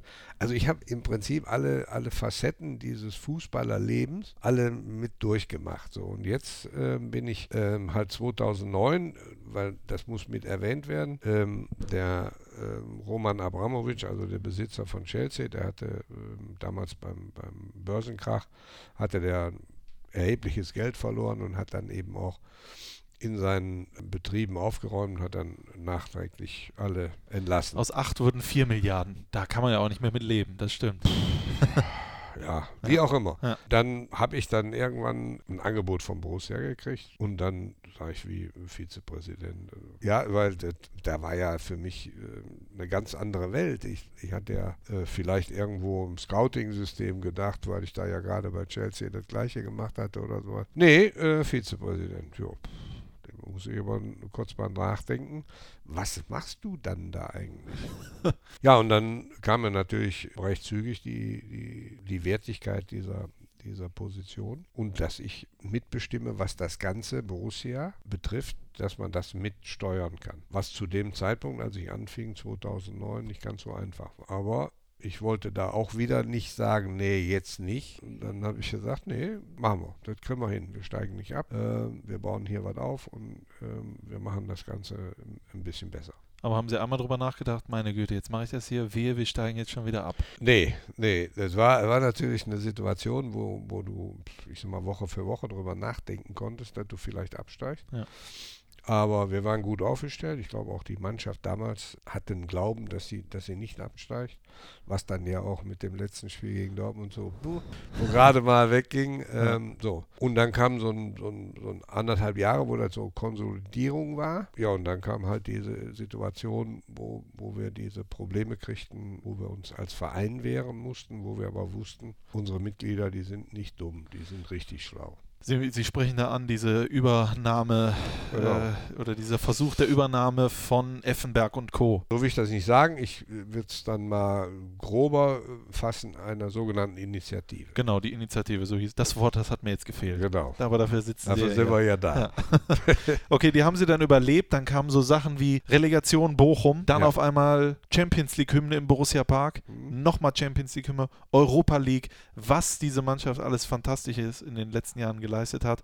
Und das in ihrer Zeit. Wie viel würden Sie denn sagen, hat, wie viel Prozent hat das mit Rainer Bonhoff zu tun? Ganz wenig. Ich denke, die, die Relegation war eigentlich so der, der ausschlaggebende Punkt aus meiner Sicht, so in der Nachbetrachtung. Ich glaube, die Mannschaft wollte das nicht mehr. Das hält auch kein, kein, keine Mannschaft aus. Ja. So eine Relegation, das weiß man von außen zwar nicht, aber ich hatte ja genug Zugang in der Mannschaft, was da nervlich äh, los war. Was nervlich mit in die Familien reingepackt worden ist. Was die Kinder der Spieler, die Eltern gefragt haben und, und, und so nach dem Motto, was ist denn, wenn er jetzt absteigt, was geht denn dann mit uns ab und was erzähle ich denn da in der Schule? Also diese Dinge, die wollte die Mannschaft nicht mehr. Und dann hat man sich ja dann auch drauf besonnen und hat gesagt, komm, lass uns lieber fetter werden. da sind wir alle zufrieden. Ja. Äh, ja, und dann kam Kiew ja hier. War ich im Ähm, Stadion, sensationell. Und dann bist du natürlich in irgendeiner Situation, wo du dann hungrig wirst, auch als Mannschaft. Auch du verlierst ähm, großartige Spieler, ob der Dante war oder Marco Reus äh, oder Roman Neustädter. Roman Neustädter, die uns damals wirklich äh, wehgetan haben, dass sie weggegangen sind. So. Und wenn man, wenn man solche Sachen dann betrachtet, weißt du aber auch, ich zumindest auch aus der Erfahrung aus, ich habe immer Kameraden verloren als Spieler und da kommen welche nach, die Ja. sich freischwimmen. So. Und dann ist das auch so eingetreten und wir haben uns, glaube ich, ganz gut äh, präsentiert. Dann wir haben zwar in Kiew ähm, nicht das i-Tüpfelchen machen können, ähm, was wir hätten oder was wir auch in der Hand hatten eigentlich, aber auf, äh, auf der internationalen Bühne haben wir uns ganz gut präsentiert. Auf der anderen Seite bist du dann auch noch über mehrere Jahre präsent. Da musst du sagen, hallo, da ist irgendwas aufgebaut worden, was richtig gut ist. Aber was ist denn da in diesem Ganzen, was aufgebaut wird, was ist Ihr Verdienst oder was ist Ihre Sache, die Sie als Vizepräsident äh, machen? Sie haben ja vorhin gesagt, da musste ich mich erstmal fragen, was mache ich denn dann als Vizepräsident? klar. Mittlerweile wissen Sie es hoffentlich. Ja, natürlich weiß ich, was, was ich mache. Wir, wir haben natürlich ähm, den ganzen Bereich unter uns, ob das jetzt ähm, hier dieser Neubau ist oder die Entwicklung des Parks, drauf aufpassen, dass du um dich herum nicht alles zugebaut bekommst. Dann, ich sag mal, ich will jetzt nicht sagen, dass ich äh, sage, wir brauchen grünes Licht im Stadion, aber du brauchst zumindest ähm, wenn du auf der Autobahn bist, ein Hinweisschild, hallo, da ist Borussia. Ja. So, und da, das ist natürlich schön. Das Ganze drumherum, das ist das, was, was in unseren Händen liegt im, im Präsidium, wo wir, äh, sagen wir mal, die Weichen stellen, ein bisschen die Vorgaben geben, aber die Mitarbeiter das mit Leben ausfüllen. So, und das ist einmal Stefan Schiffers, den muss man hier mit seinem Team, muss man hier äh, wirklich erwähnen, der, der Dinge macht, das zusammenzuhalten, was vor, was weiß ich, 20 äh, Jahren mal irgendwann in die Brüche gegangen ist, also die Finanzen. Ja und den Laden äh, zusammenzuhalten. Und Max, äh, der auch auf seiner Ebene Dinge macht, die macht in Deutschland kein zweiter. Das macht ihn so unheimlich äh, wichtig und auch, obwohl er das selber gar nicht so ausstrahlt, aber er ist halt der Punkt, äh, wo du sagst, ja, das ist, das muss die, das ist die Mannschaft von ihm. Das weiß er auch, dass er davon oder gemessen wird da in der Öffentlichkeit. Äh, wir reden aber wöchentlich darüber, äh, was unten los ist, also sprich in der Kabine ist, was mit ihm los ist, was der Trainer denkt. Und dann können wir im Prinzip in Ruhe dann weiter malochen, was die äußere Darstellung dann da betrifft. Wie muss ich mir denn eine Präsidiumssitzung vorstellen, wo dann Rolf König sitzt, Siegfried Söllner, Sie und Hans Meyer? Ich weiß ja nicht, wer da noch sitzt, aber das sind jetzt die, die ich, die ich kenne äh, vom Namen her. Geht es da auch oft zur Sache? Ist man da sehr ja. viel einer Meinung oder muss man sich eine Meinung zusammenraufen oder wie läuft das ab? Nein, erstmal geht es äh, respektvoll. Geht es zur Sache. Jeder hat seinen, seinen Aufgabenbereich, den er, den er äh, eben darstellt. Hauptsächlich natürlich Sport. Es geht äh, allerdings auch um andere, andere Themen. Ähm, Einkauf, Verkauf, äh, Spieler, Ankauf von einer neuen EDV-Anlage. Oder wir müssen die äh, Presseabteilung müssen wir erweitern, weil die Anforderungen von außen größer sind mit, was weiß ich, Bearbeitung von Fohlen TV, Fohlen Radio, sensationell. sensationell. Ist also, das so ein also, Meilenstein für Sie? Nee, nee, nee, nee das, nein, der Spaß. Meilenstein kommt ja. eigentlich zu spät. Man hätte da wieder Vorreiter sein müssen. Ja. und das ist eben der, der, der Punkt, wo, wo so eine Sitzung davon lebt, dass man über das vergangene Spiel, das neue Spiel äh, oder das bevorstehende Spiel spricht, dass man über die normalen Abläufe, die wir täglich haben, ähm, informiert werden über den Ist-Zustand der, der, der Borussenfamilie hier im Stadion. Dann darüber hinaus wird diskutiert, was kann man jetzt machen, was müssen wir machen, was wird vorgegeben von der Liga und so weiter und so fort. Also da sind komplexe Themen dabei, die jetzt immer jeden Tag anfallen, aber es gibt eben auch äh, Themen, die jeden Tag Gesprächsgrundlage sind. So, und das äh, wird dann diskutiert. Wenn es dann nicht richtig funktioniert, dann wird es auch ausdiskutiert. Und dann ja, schon mal länger, mal weniger. Wie sah denn damals einmal ganz kurz nur die Präsidiumssitzung äh, aus, als Lucien Favre zurückgetreten ist? Das war ja eine außerordentliche Präsidiumssitzung. Die war relativ schwer für uns, weil wir ja gar nicht wollten, dass er geht. Ähm, wir hatten, ich glaube, fünf Spiele oder sechs Spiele ins, in, insgesamt, sechs Spiele insgesamt, fünf, Bunde, fünf Bundesligaspiele und ein Europapokalspiel, glaube ich. Hatten wir verloren, aber wir wussten, dass Lucien Favre das im Griff kriegt. Da waren wir alle von überzeugt. Jeder hat seine Argumente gegeben, auch ihm gegenüber geäußert und auch seinem Berater, der dabei war, geäußert und wir haben echt gekämpft, dass er bleibt und er war nicht davon abzubringen, äh, zu gehen. So. Bis dass er dann zum Schluss gesagt hat, nee, nicht, dass er mir hier noch zwei Stunden äh, erzählt, das geht nicht mehr, ich bin weg haben sie sich verabschiedet und dann sind sie weggegangen. Dann hatten wir nochmal vor, später an dem Abend vielleicht nochmal Kontakt aufzunehmen und dann kam das schon, dann hatte er das rausgegeben, äh, ich glaube an der Pressestelle von, von Sky. Und, SED war es, so 19.20 Uhr rum. Ja, so ja. um den Dreh. So. Und wir wollten später nochmal noch mal Kontakt aufnehmen. Ja, da war es aber schon auf dem Markt und dann war das Thema durch. Vermutlich einer der un guten Momente als Vizepräsident. Kann ja, ich mir vorstellen. Aber es gibt auch einen anderen unguten Moment, wenn ein Eigengewächs sagen musst, du, du kannst nicht mehr weitermachen. Wenn der Michael Fonseca sagt, äh, wo es Gründe für gab, aber er hatte keinen Erfolg, so muss dann auch sagen, oh, ach, scheiße, jetzt muss der Michael sagen. Ne? Ähnlich wie ich damals, wo ich ja. dann gesagt bekommen habe, aber von fremden Leuten, äh, du, du, bist dann nicht mehr Trainer, dann gehen sie mal. Musst du jetzt jemanden sagen, den ich ja auch noch an den, an den Böckelberg geholt habe, oder zurückgeholt habe, nicht, nicht geholt habe, sondern zurückgeholt habe. Den musst du dann sagen, nee, geht nicht mehr.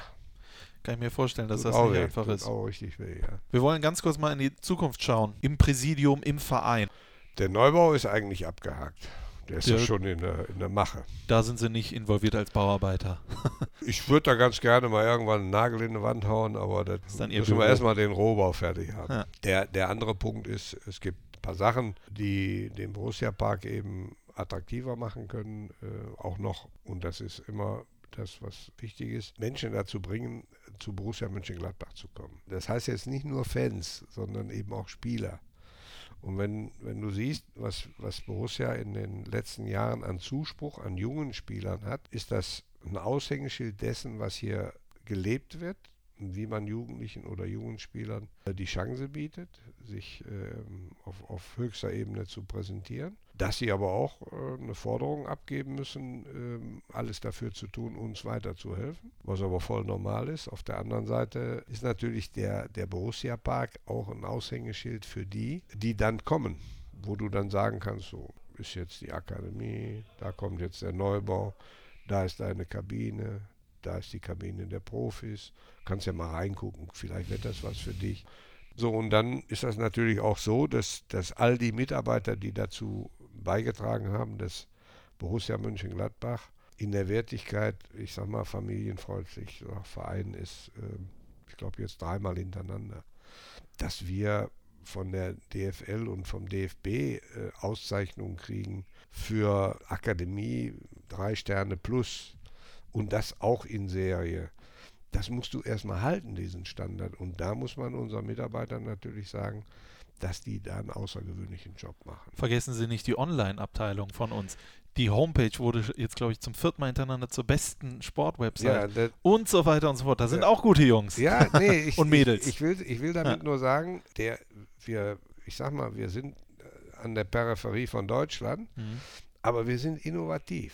So, und dementsprechend ist das, was wir vertreten, macht Spaß und ist eine Freude, das auch zu vertreten, weil die Mitarbeiter das auch verkörpern. Und da, das musst du erstmal hinkriegen, dass du sagst, du bist hier irgendwo kurz vor Holland, spielst in, der, in, in Europa eine Rolle, äh, hast ein, ja, ein, ein Aushängeschild an Quadratmeterzahlen hier, äh, die außergewöhnlich ist. Es gibt Jungs, die von weltweit gerne bei Borussia Mönchengladbach spielen wollen. Wenn du jetzt äh, Julio Villalba nimmst oder leider konnte es noch nicht beweisen, aber Mamadou Decouré oder Cuisance. Äh, Cuisance jetzt. So, das sind alles Jungs, die, die hören Borussia Mönchengladbach, Bingo, da wollen wir hin. Ja. Da wissen wir da so. Und das ist eben das, was äh, die Freude macht, auch für uns im Präsidium zu sehen. Wir sind auf der einen Seite stabil, was Bundesliga und die Hausaufgaben anbelangt. Äh, auf der anderen Seite sind wir international. Dies Jahr mal nicht, aber das wollen wir wieder erreichen. Und auf der anderen Seite hast du eine Situation, wo du sagst, der Verein, linker Niederrhein, ist Borussia Mönchengladbach weltweit. Die jungen Spieler wollen hier hin.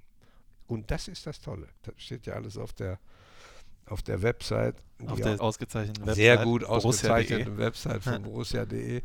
Ähm, das ist auch eine Freude für uns, das so zu machen. Und ähm, es darf uns nur nie passieren, dass wir sagen, wir werden unfreundlich, sondern wir sind und bleiben und wollen auch bleiben äh, familienfreundlich. Apropos Auszeichnung. Eine Auszeichnung wäre es natürlich auch, wenn hier 2024 Europameisterschaft gespielt werden würde im Borussia-Park. Wie zuversichtlich sind Sie, dass das passieren wird? Da jetzt Zuversicht auszustrahlen, ist ähm, relativ einfach. Die Frage für mich ist, es gibt keine Stadt, keinen Verein, der es mehr verdient hätte. So, wir haben uns beworben 2000 mit diesem Stadion. Man hat uns nicht geglaubt, dass wir 2004 das Stadion hier stehen haben für 2006. Ja. Man hat uns dann gesagt, prima, dann kriegt ihr drei Frauen-Weltmeisterschaftsspiele.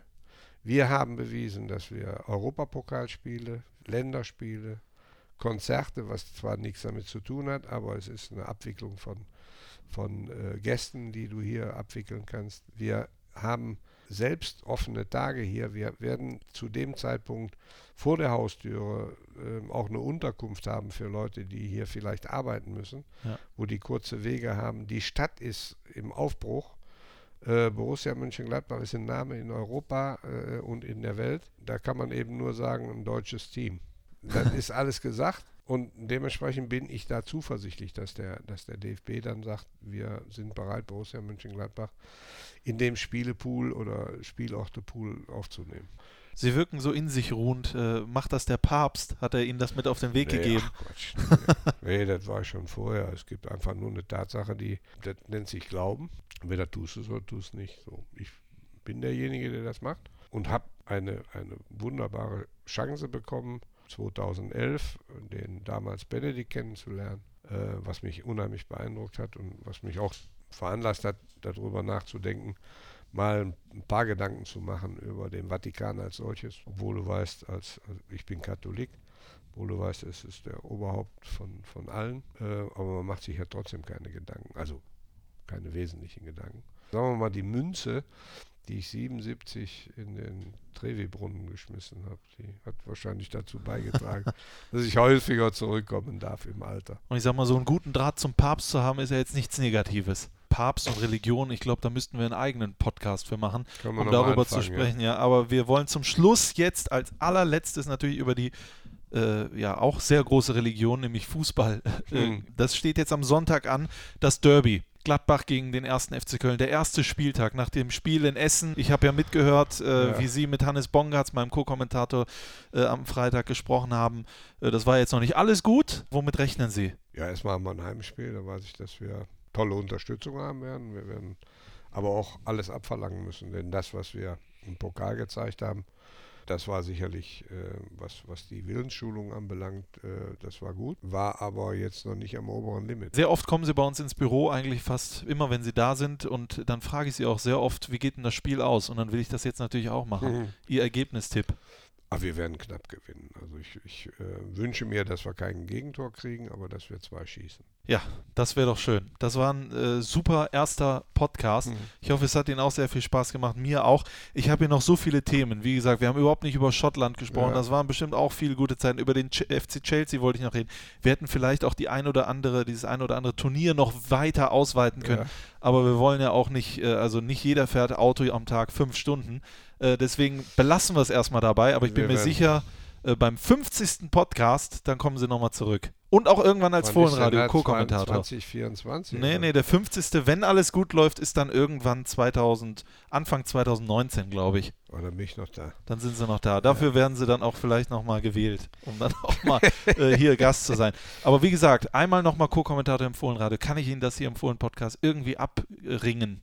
Theoretisch nein, weil ich ja äh, auf der anderen Ebene tätig bin. Ähm, deswegen müsst ihr ein bisschen Geduld haben. Aber Ich versuche es, aber es wird mit großer Wahrscheinlichkeit wird's, ähm, darauf hinauslaufen, dass andere euch äh, dann eben auch Gut. Äh, zutüten mit irgendwelchen schlauen Sprüchen. Dann schauen wir irgendwann mal in Ihr Telefonbuch und vielleicht können Sie ja Günther Netzer mal fragen. Vielleicht hat er ja mal Zeit. Das, der ist ja jetzt Schweizer, der kann ja über unsere Schweizer Spiele Genau, kann Schweizer einiges sagen. Sagen. Ja. Herr Bonhoff, herzlichen Dank. Euch zu Hause Ja. herzlichen Dank fürs Hören. Das war der allererste Fohlen-Podcast.